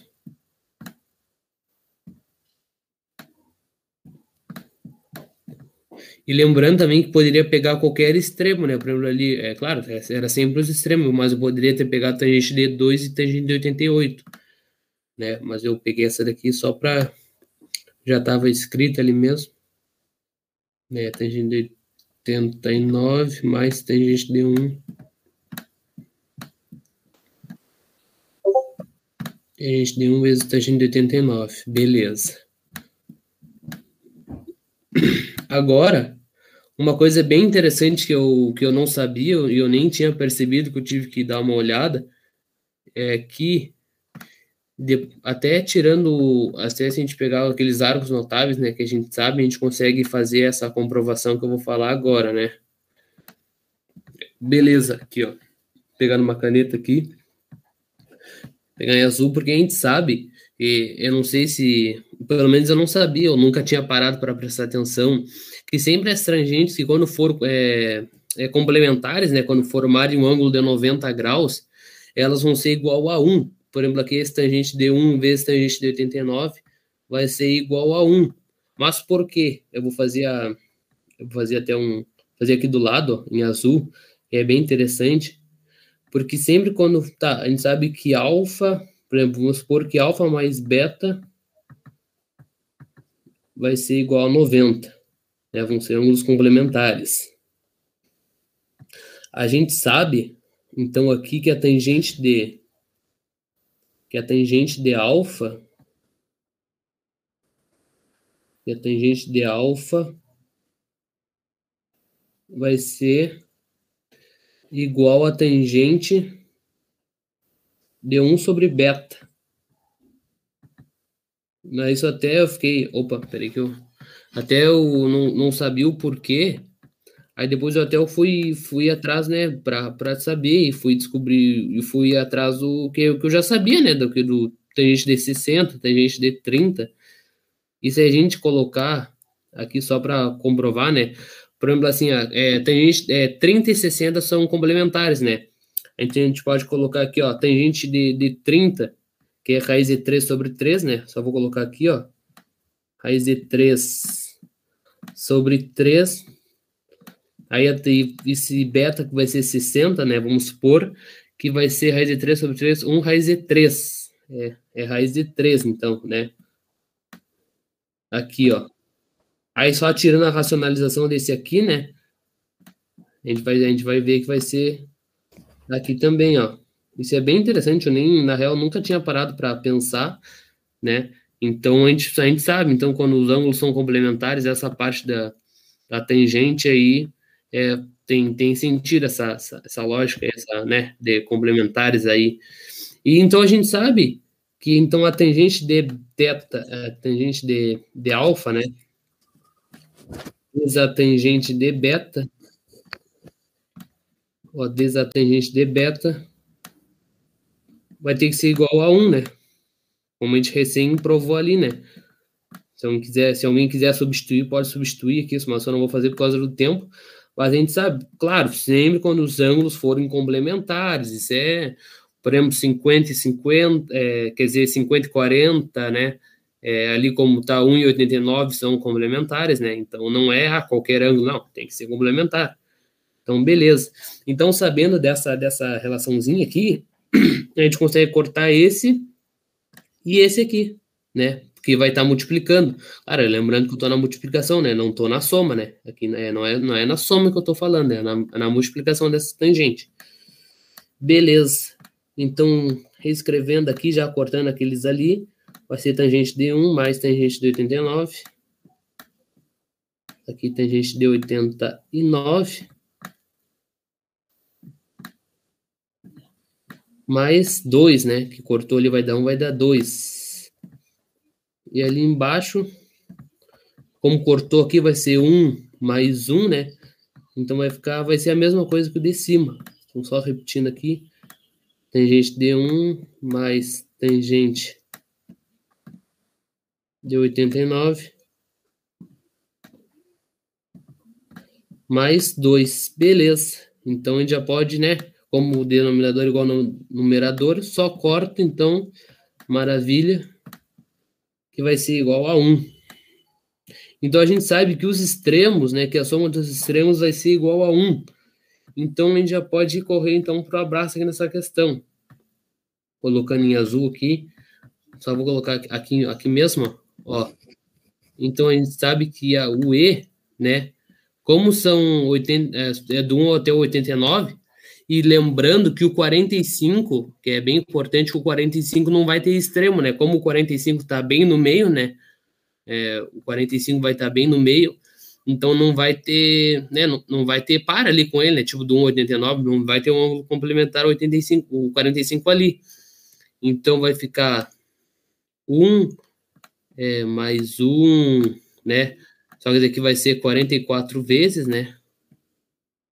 É, mais um, beleza? Mais, que é 44 vezes, mais. Aí repete ali, ó, tangente de 45, né? Que eu, como eu disse, que não, que não, único que não vai ter assim para somar é 1 mais tangente de 45. Mais tangente de 45. Só lembrando que, que é que vai ser 44 vezes, né? Beleza, então aqui é só ajeitar aqui, então, que vai ser o 1, né, vezes, é, vezes 44, vai ser 44, né? Tranquilo, mas... E aqui resolvendo, tangente de 45 é 1, aqui 1 mais 1, 2, então vai ser 1 sobre 2. E aqui resolvendo, é, vai ser 89, né, resolvendo aqui. 89 sobre 2. Beleza, esse valor é do E. Ó, esse valor que a gente descobriu é do E, ó. Beleza. E agora eu só vou fazer aqui em cima de, de amarelo, né? Só para dar um destaque aqui em cima mesmo. Beleza. E ali tá falando, né? Duas vezes o E. Duas vezes o E. Vai ser igual a 89, né? Beleza. E ali tá pedindo o produto, né? Desses, desses valores aqui, ó vai ser igual a 72. 8 vezes 9, 72. Gabarito, letra D. Não sei se for alguma dúvida, eu tentei fazer o mais rápido possível aqui, mas sem deixar de explicar algumas coisas importantes. Não, deu para entender. O professor foi ele, ele, ele, deu o trabalho todo do cara descobrir tudo, ainda pediu depois no final o dobro e a multiplicação dos algarismos. Ah, ele fez tudo para escorregarem. É, é, ele vê os erros assim, ó. Se esforçou o máximo pro cara errar. Vou fazer um simulado aqui que ninguém vai aceitar minha questão, não. é isso aí. Ratinho. Não te contar. Muito bom. Mas a questão é boa, é muito boa mesmo. É. Depois que nós tiver mais tempo, a gente pode, pode discutir sobre essa parte ali da tangente, do seno, do cosseno. É. é bem, bem, interessante isso. Essa parte que eu, que eu tô fazendo ali, eu até eu, eu nunca, sei lá, nunca vi questão, mas também nunca parei para pensar, sabe? Nunca, ah, nunca analisei assim. Porque o, o cosseno de 89 vai ser igual ao seno de 1, se você olhar no, no círculo trigonométrico. Aí disso dá pra ir provando, tá ligado? Isso. Mas Uhum. depois, quando tiver mais É. tempo, a gente. vamos lá. Claro. Massa, massa. Padrão, o- acho que o Bruno quer que pule ou tá de boa já? Pela resposta, acho que tem que pular. Pula eu. Ah, não, tranquilo. Tava longe do PC, foi mal. Ah, beleza. Vou fazer aqui então. Obrigado aí quem ah, já arrumou aí. Tenta- Tentar ajeitar aqui pra fazer rapidão. Só desenhar aqui. Triângulo deu leio anunciado. É, é facinho. O triângulo tem o lado maior medindo 1. É esse lado aqui que vai ser a hipotenusa. E dois dos seu, seus ângulos são 27 e 63. Foi por isso que eu já desenhei ele retângulo aqui. Porque 27 com 63 dá 90, né? Então o triângulo tem que ser 90, ele é um, é um triângulo é, retângulo, né? O valor aproximado para o perímetro desse triângulo é, daí ele deu os dados, né, que é o raio deu de 2 e deu o cosseno de 18. Aí essa questão aqui, eu, eu fiquei meio perdido também nela, né? Porque caiu uma parada que não, não costuma cair muito, né, nos recursos militares, mas como já caiu agora, daí eu resolvi trazer para, enfim, vai pelo menos estar registrado aí, se alguém quiser decorar a fórmula, tá beleza. Aí, o que, que eu vou fazer? Aqui eu já eu só representei os ângulos, né? Aqui eu desse lado eu vou chamar de x e esse outro eu vou chamar de y. Então, fazendo aqui o seno e cosseno, posso fazer o seno de 27. É o y sobre 1, que é o próprio y, né? Que vai ser igual ao cosseno de 63, igual o Alex falou ali, né? Que é a, a soma dos dois é igual, né? O, o, a soma do ângulo do é complementar que se fala, né? Quando forma 90. Sim. Daí que É. vem o cosseno. Cosseno, complemento. Nossa, que isso. É, daí, no caso, o seno do ângulo complementar é o cosseno, né? No caso, 63 completa o 27.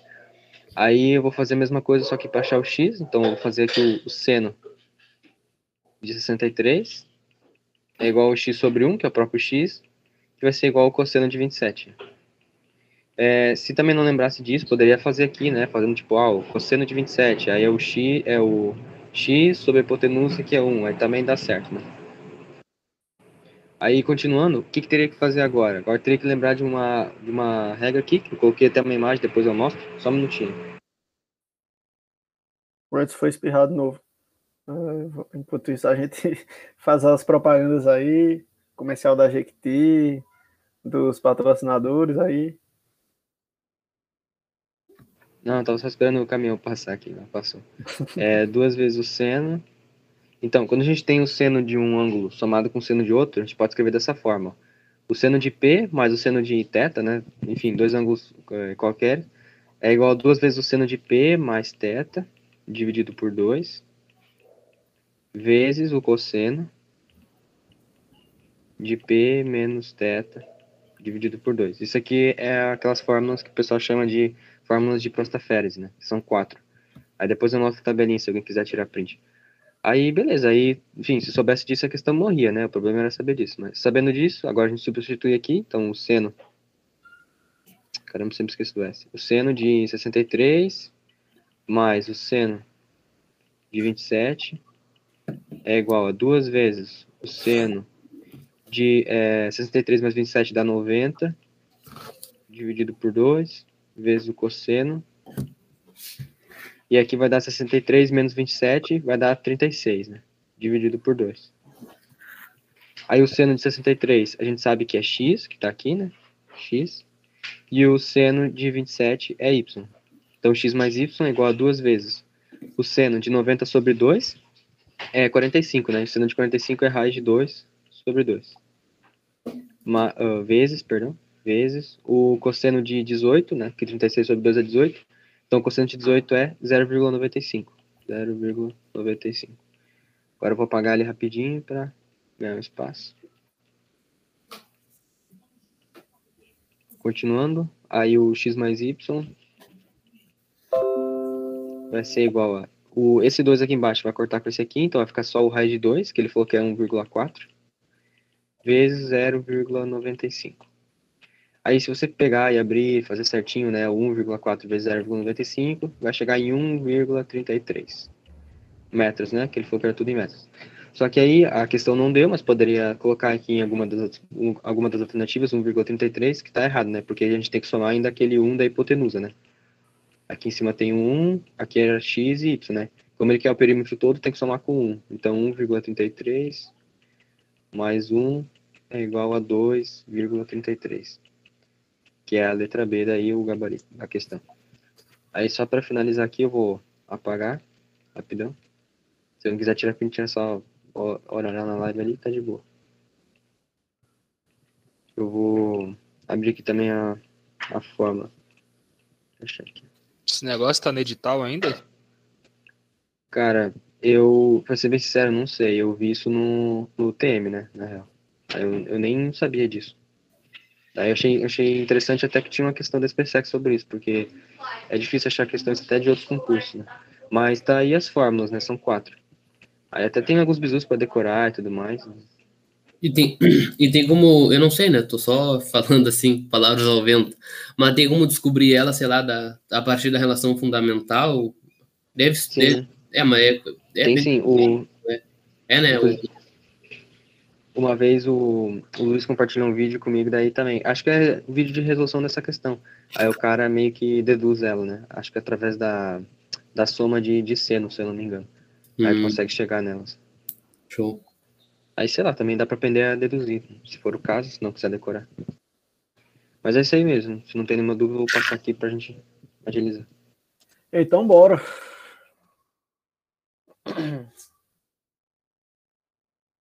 Passei aí, Everton. Uma questão aqui bem tranquila de 2010, eu acho. Ou é 2011? É 2010 ou 2011. É, dada a expressão tal, é, em que x é um número real qualquer, podemos afirmar que.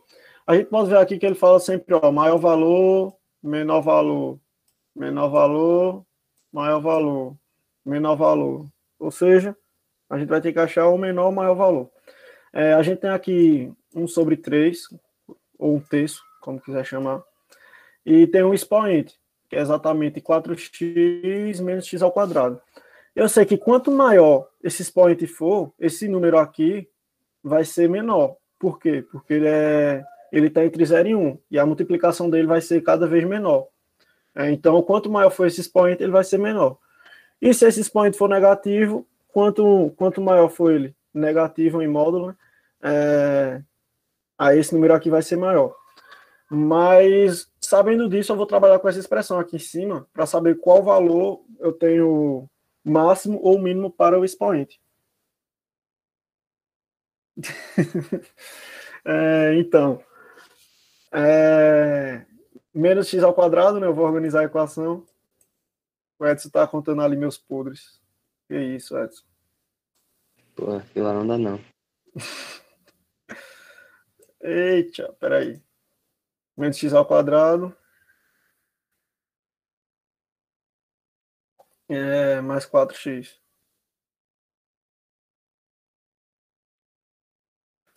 Aí eu lembro sempre do bizu do sapo, menos b sobre 2a, que é para achar o x e y do vértice. Menos data sobre 4a, então a gente vai usar. Eu vou usar aqui menos b sobre 2a, que é para achar o x. Menos b dá menos 4 sobre 2a. É menos 4 sobre 2 vezes menos 1. Dá menos 2. Ou seja, é, o x do vértice vai ser 2. E como a como a, a equação o a é negativo, que é o que está acompanhando x ao quadrado, aí o gráfico dela vai ser com a concavidade para baixo, assim, ó. Aí vai ter um valor máximo. E esse valor máximo, x, é igual a 2. Então agora eu vou só substituir esse x, que é o valor máximo, lá, no, lá na, na, na equação lá. Aí vai ficar menos 2 ao quadrado, 2 ao quadrado é 4, vai ficar menos 4, mais 4 vezes 2, né? Que é 8. Isso aqui vai ser igual a 4. 8 menos 4. Ou seja, o valor máximo que eu tenho para esse expoente aqui, ó, esse expoente x, o valor máximo que eu tenho para ele é 4. Só que, como eu falei, quanto maior for esse valor aqui, essa expressão vai ser menor, porque a multiplicação dela vai diminuindo. É, então, isso aqui elevado a 4, um terço elevado a 4 vai ser igual a 1 sobre 81. Isso aqui vai ser o valor mínimo que essa equação aqui vai alcançar. A gente podia inverter esse um terço e, e botar elevado a menos 1 e, e multiplicar a equação com menos 1, podia. Só que quando eu fiz, eu preferi fazer assim. É, então, o nosso gabarito é a letra C. Ela vai ter um menor valor que vai ser igual a 1 sobre 81. Boa, muito bom. Boas. Top demais. É, o Bernardo perguntou assim: x do vértice sempre é o valor máximo ou o y do vértice que é? Sempre confundo isso. Então, Bernardo, o x e o y do vértice é o par ordenado que, que vai ter o, os valores máximos para aquela função. Aí, dependendo do que a questão pedir, se a questão pedir o y, você vai ter que achar o y. Se pedir o x, vai ter que achar o x. Só que os dois são o, o par ordenado ali que diz o, o valor máximo da função. Né? É, tem um outro jeito de, de pensar. É, porque nem sempre a questão vai, vai deixar explícito se ele quer o x do vértice ou o y do vértice. Pensa assim, é, o y do vértice é o valor máximo, o x do vértice é a causa desse valor máximo. Entendeu? Pensa dessa forma que, que, vai, que vai ficar mais claro.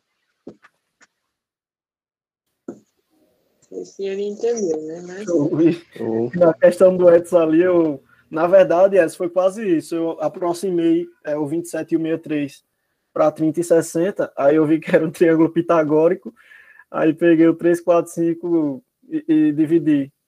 Fiz o, o perímetro do 345 e dividi até chegar no semelhante e chegou bem pertinho ali. Errei por besteira. Não, o que mais me surpreendeu foi que tu quase acertou a questão, né? É. Mas beleza, né? Gênio. É. Era outro nível. Outro. O cara é. Passei aí pro Henrique. Ok, de uma caixa contendo 50 bolas numeradas de umas 50, retiram-se duas bolas sem reposição. Probabilidade do número da primeira bola ser divisível por 4 e o número da segunda bola ser divisível por 5 é. Legal, um casinho de probabilidade aqui clássico e que poderia ser muito fácil, menos por um detalhezinho que tem, né? Bem, se tem 50 bolas, eu deixei aqui bem circulado quais são todos os múltiplos de 4, né? só para a gente poder analisar aqui, são esses. E que são esses? Para descobrir a quantidade que tem de cada múltiplos, era só você dividir o negócio, né? Para dividir por 4, 50 dividido por 4, isso ia dar, creio que 12,5. Aí você arredonda para baixo, são 12. Então, se você contar aqui, também tem, tem 12 múltiplos no meio desses 50. E depois o de 5 fazer a mesma coisa, né? Só que o 5 dá inteiro. 50 dividido por 5 vai dar 10 e tem aqui os seus 10 múltiplos de 5. Então, o que acontece? O caso dessa questão, que é a zoeira de tudo, é que eu não posso fazer simplesmente o. Ah, são 12 múltiplos de 12. Ah, perfeito aqui, ó. São 12, então, sobre 50. Legal, vezes. Ah, são quantos múltiplos aqui do, do de 5? Ah, são 10. Olha que legal, são 10. Ah, agora é sem reposição, ah, então é 49. Nossa, que legal, é 49. Aí você faz todo o negócio, aí você vê dá 120, você vê aqui dá 2.450 e você não acha resposta. O porquê acontece isso? O detalhe dessa questão é que se você analisar bem ali os múltiplos que eu coloquei, tem uma intersecção, que é o 20 e o 40 esses dois números eles são divisíveis por 4 e por 5. Então, a gente vai ter que calcular então a probabilidade da primeira retirada eu pegar um múltiplo de 4 que é divisível por 4 e de um número que é divisível por 4 e por 5, né? Então, temos aqui vamos retirar na caixa aqui, né? O que, que pode acontecer para eu retirar na caixa? para eu retirar um número que seja apenas, apenas divisível por 4. Vamos retirar então esses dois. Se eu retirar esses dois aqui, vão ficar 10 múltiplos de 4 apenas. Então, são 10 sobre 50. Até aqui legal, né? E daí, no caso B, que depois eu tirar a segunda bola, o que, que vai acontecer aqui? Bem, 49, né? Porque é sem reposição. E aí, sobre o quê?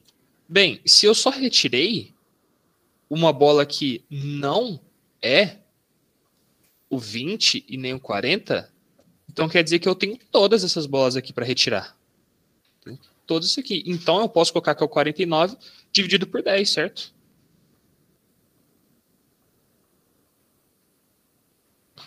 Olha que bonito.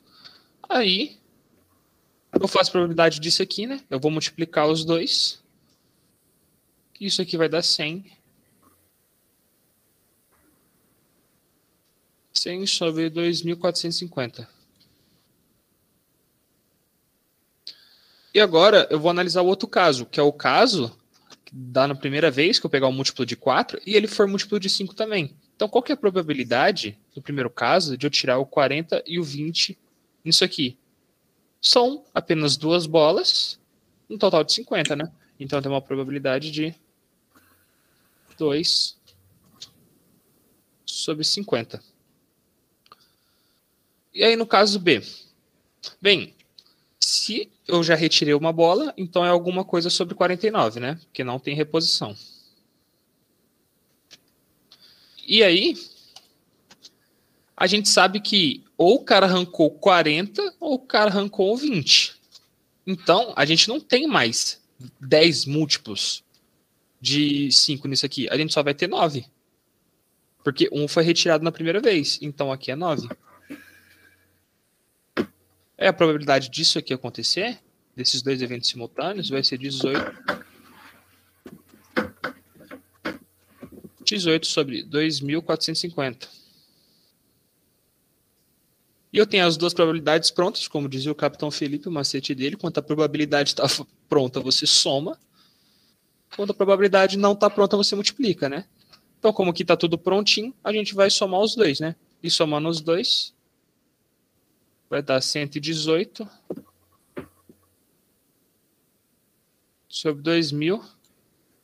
450. Isso aqui dá para ser divisível por 2. Então a gente tem que o negócio é 59 dividido por 1125.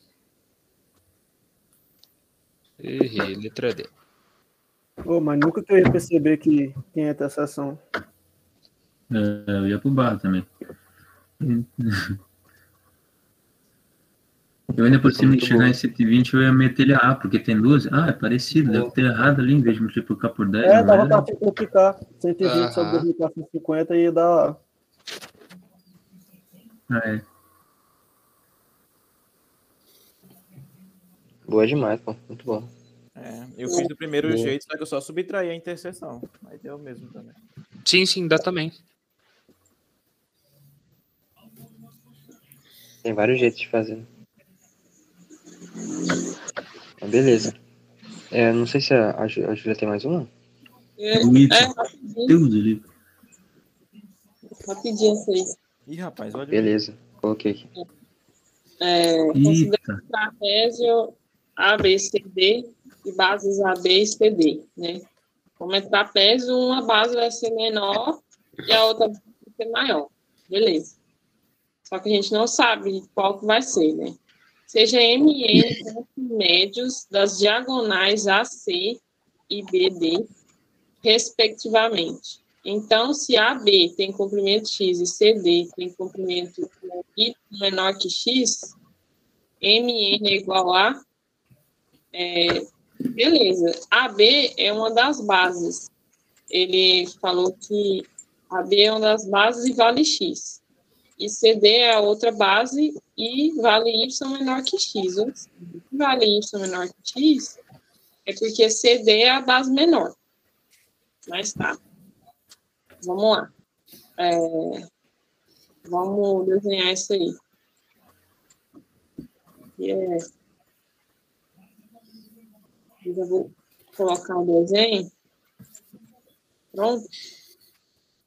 Porque fica mais fácil, mais rápido. Você entender.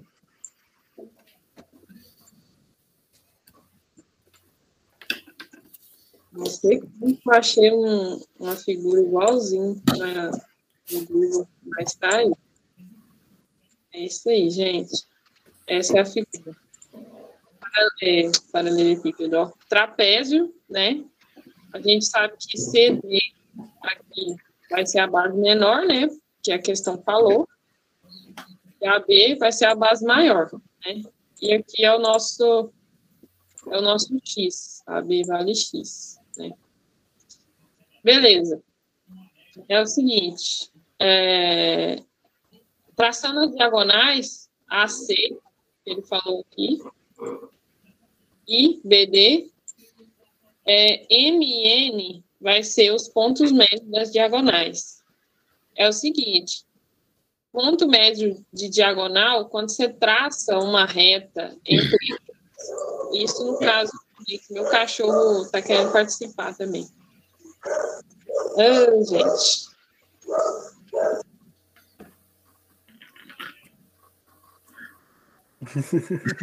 Eu ter gritado, caramba. acontece, acontece. Ô, gente, passou cachorro na rua, pronto. É, isso aqui vai ser o tal do, da mediana de Euler, ou segmento de Euler. E, e é isso, gente. Sabendo disso e da formulazinha, você mata a questão. Vou, eu trouxe aqui a, a como é que fala? Explicação para ficar mais fácil. Deixa eu diminuir aqui. Não, aqui é cachorro latino, é buzina. Parecendo filme hoje. Aí, gente. Esse segmento é a base média também, não é? Ou não? Isso, é. Primeiro, para vocês entenderem. Quando você tem um trapézio e você, e você traça a base, a base média, o que, que é a base média? É o, é o ponto, deixa eu riscar aqui, é o segmento que divide os dois lados, sem ser a base, os dois lados em, em segmentos iguais aqui, ó. Essa aqui, deixa eu riscar de amarelo para ficar mais fácil.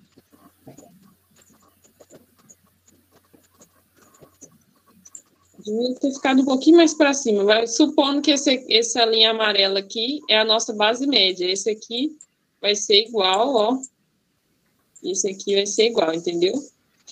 Então, é, isso aí é a, é a base média e ela está aqui bem em cima dessa reta MN da figura, entendeu?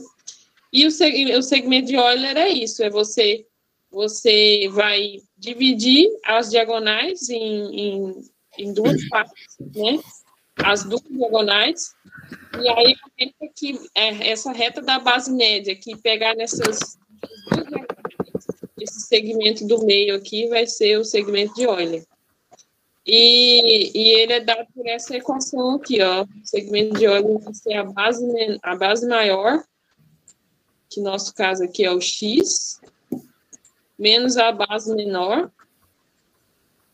que é o y, sobre 2 entendeu? Ou esqueci de, de colocar aqui que a, que a base menor é o Y, gente.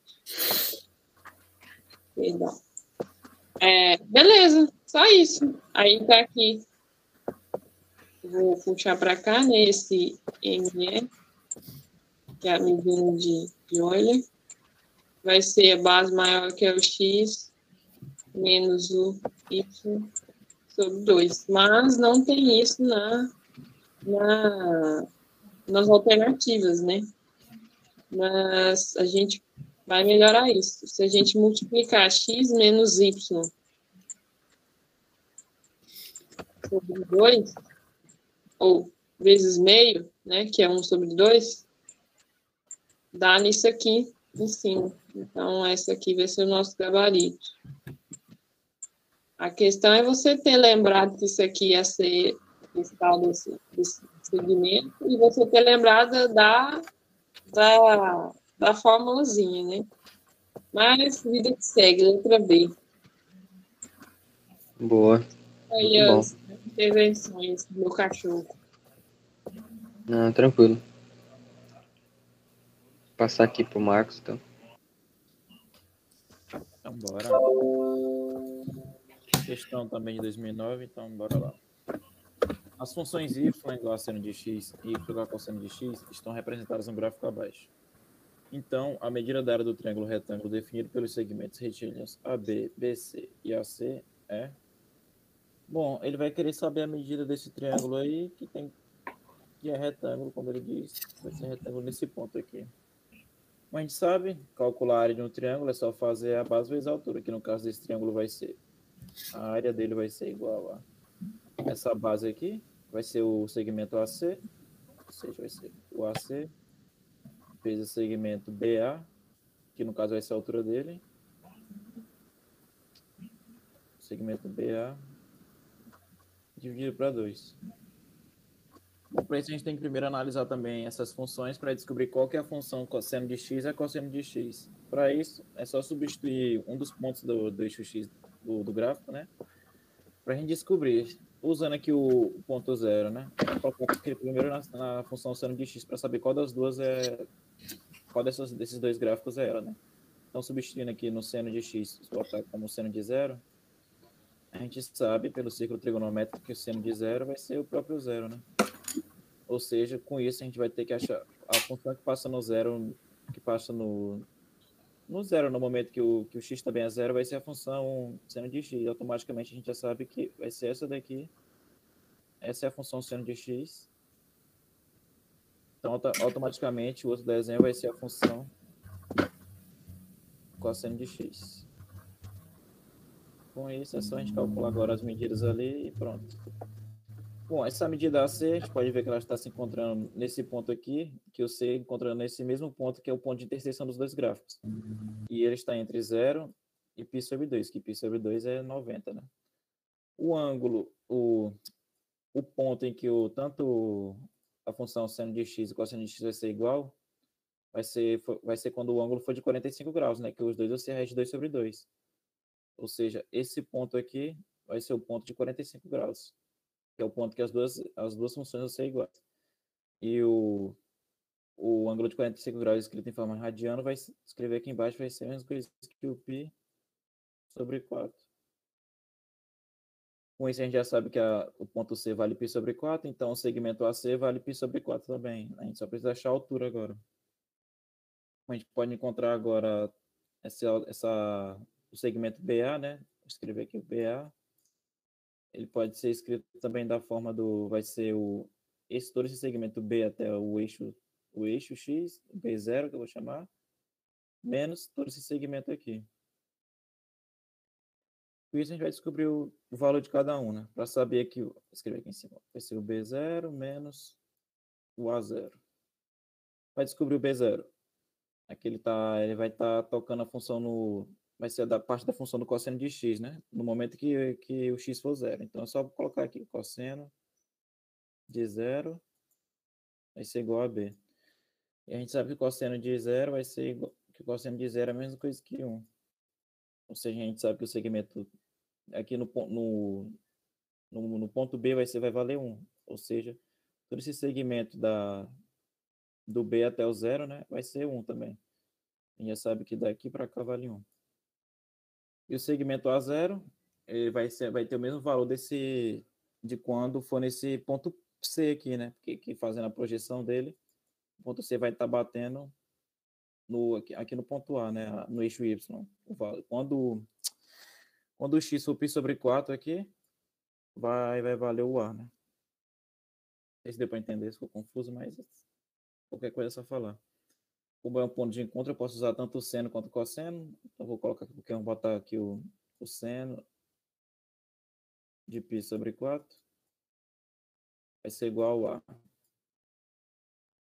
Com isso, a gente sabe que o A vai ser igual ao seno de π sobre 4, como falei, o 45.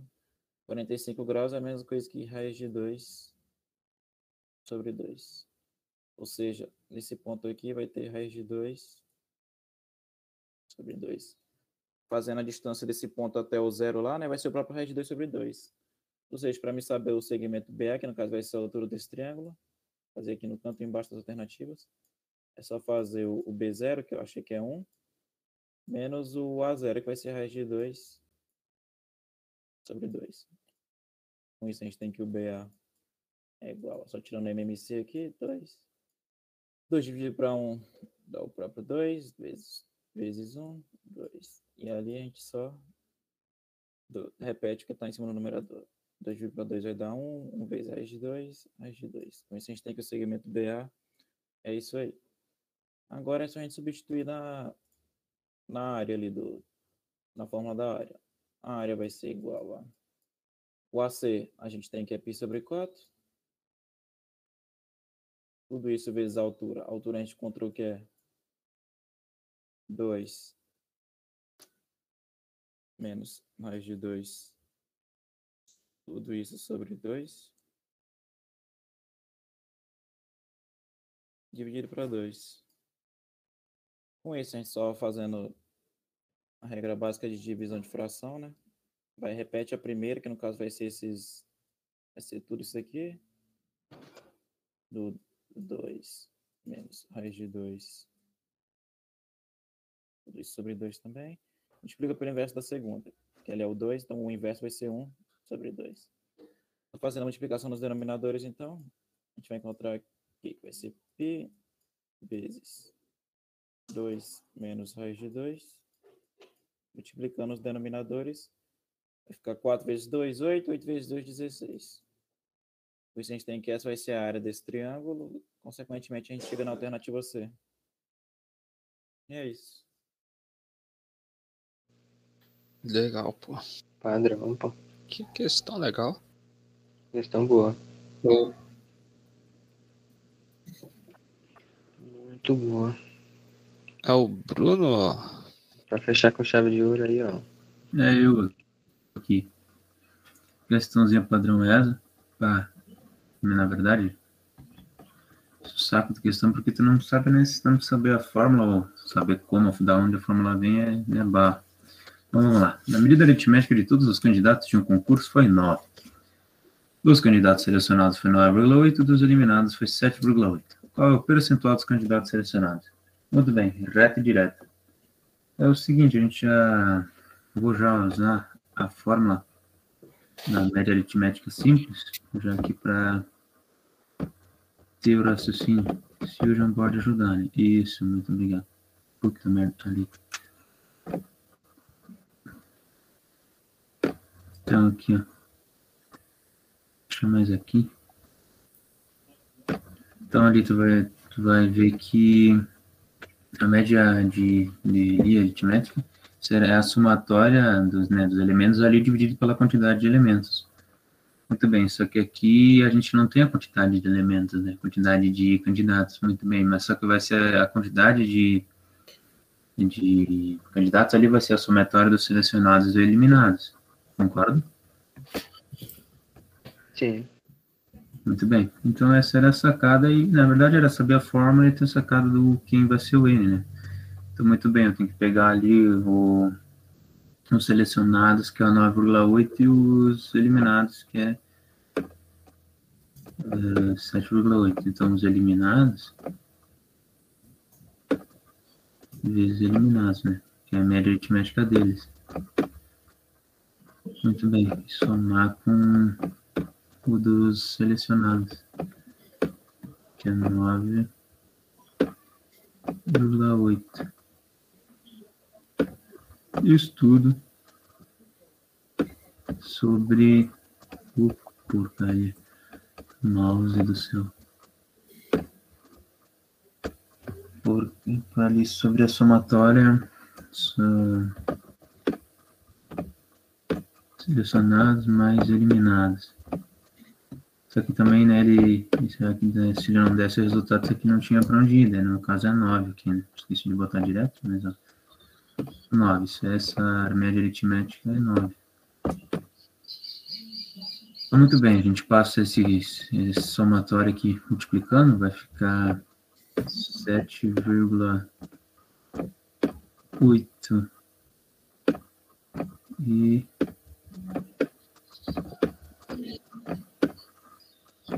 mais 9,8 S aqui, esqueci o S, tinha selecionado. Isso aqui vezes, daí a somatória passando lá. Eu vou fazer direto, vai ficar 9 S mais 9E. Tem a letra aqui, letras iguais, ficam do mesmo lado, né? Então já vou passar o passar o S para lá. Fica 7,8 oito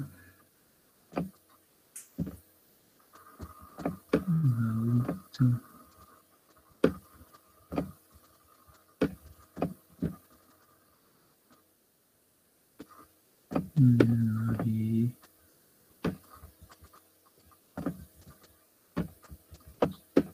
nove S menos nove vírgula nove vírgula oito S e vai ficar menos. Agora me quebrou. 2,2? Um vírgula dois,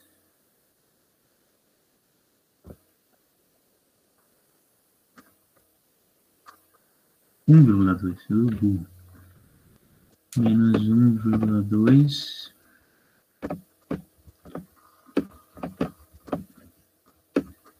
e igual a menos 0,8.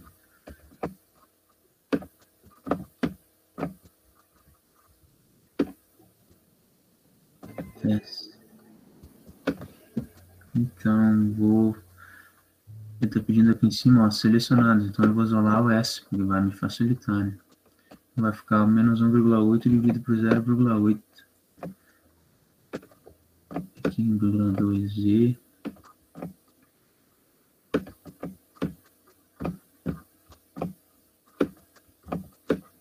zero vírgula oito aqui fica menos também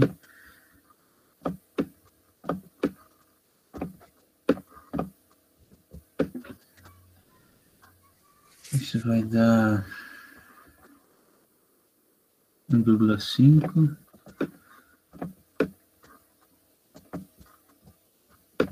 e igual a S.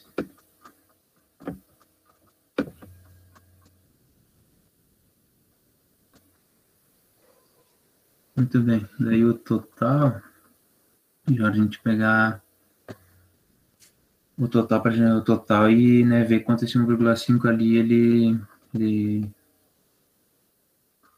ele é de porcentagem, né? Então, total é novamente aquele S mais o I.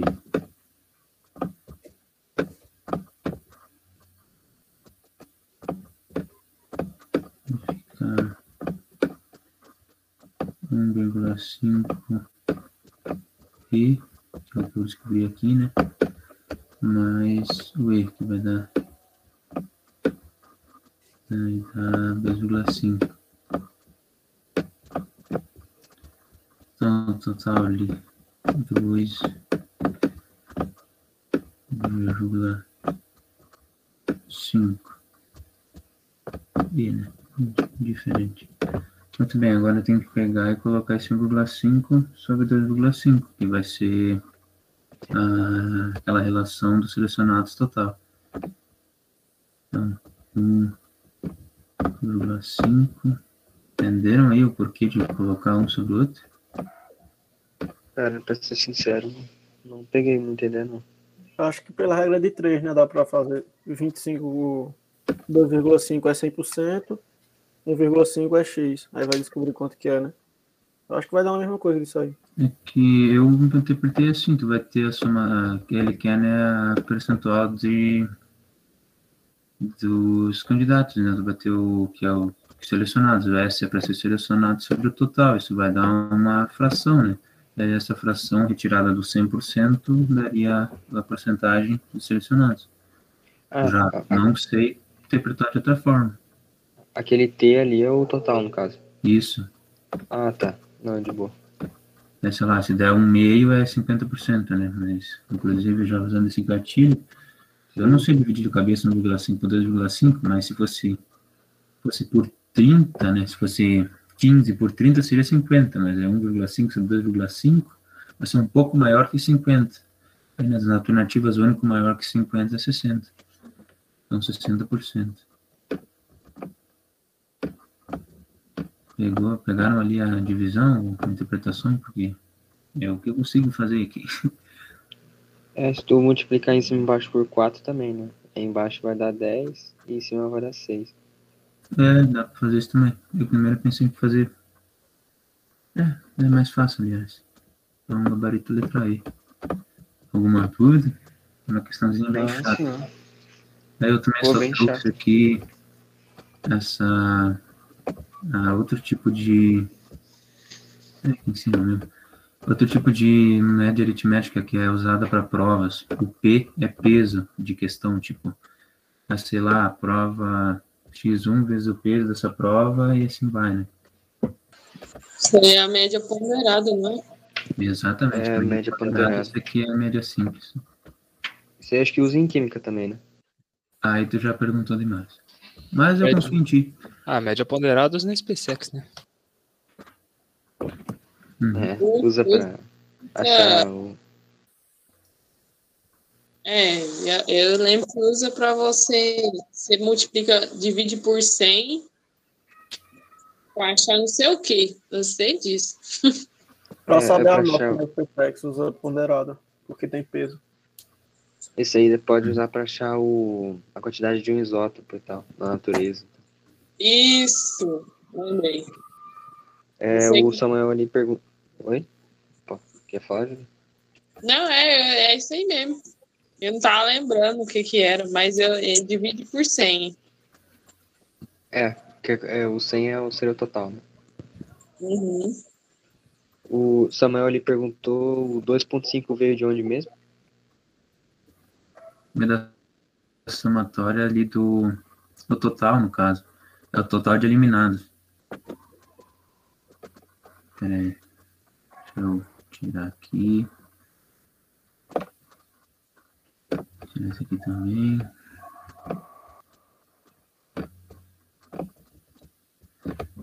É, aqui, ó. Eu descobri que o S ele vale 1,5 e o total é que na verdade é assim, tu, o- tu precisa, ele pede a porcentagem. A porcentagem é essa relação aqui, que é, a, que é o que ele está pedindo sobre o total. Então, muito bem, então será tipo x sobre 100, isso é uma porcentagem. O x dá para pedir como S, então eu descobri o S, que vai ser a porcentagem eliminada. Essa. Então 1,5 mais o E, que é da fórmula aqui, deu, fica 2,5 E e daí eu tenho o, total e já tinha descobrido o próprio S, então fica 1,5 que é o S sobre 2,5 e o 2,5 é o total que vem daqui. Se me fiz entender assim. Vou ver se ele entendeu, mas acho que tá de boa. Tô no aguardo aí também.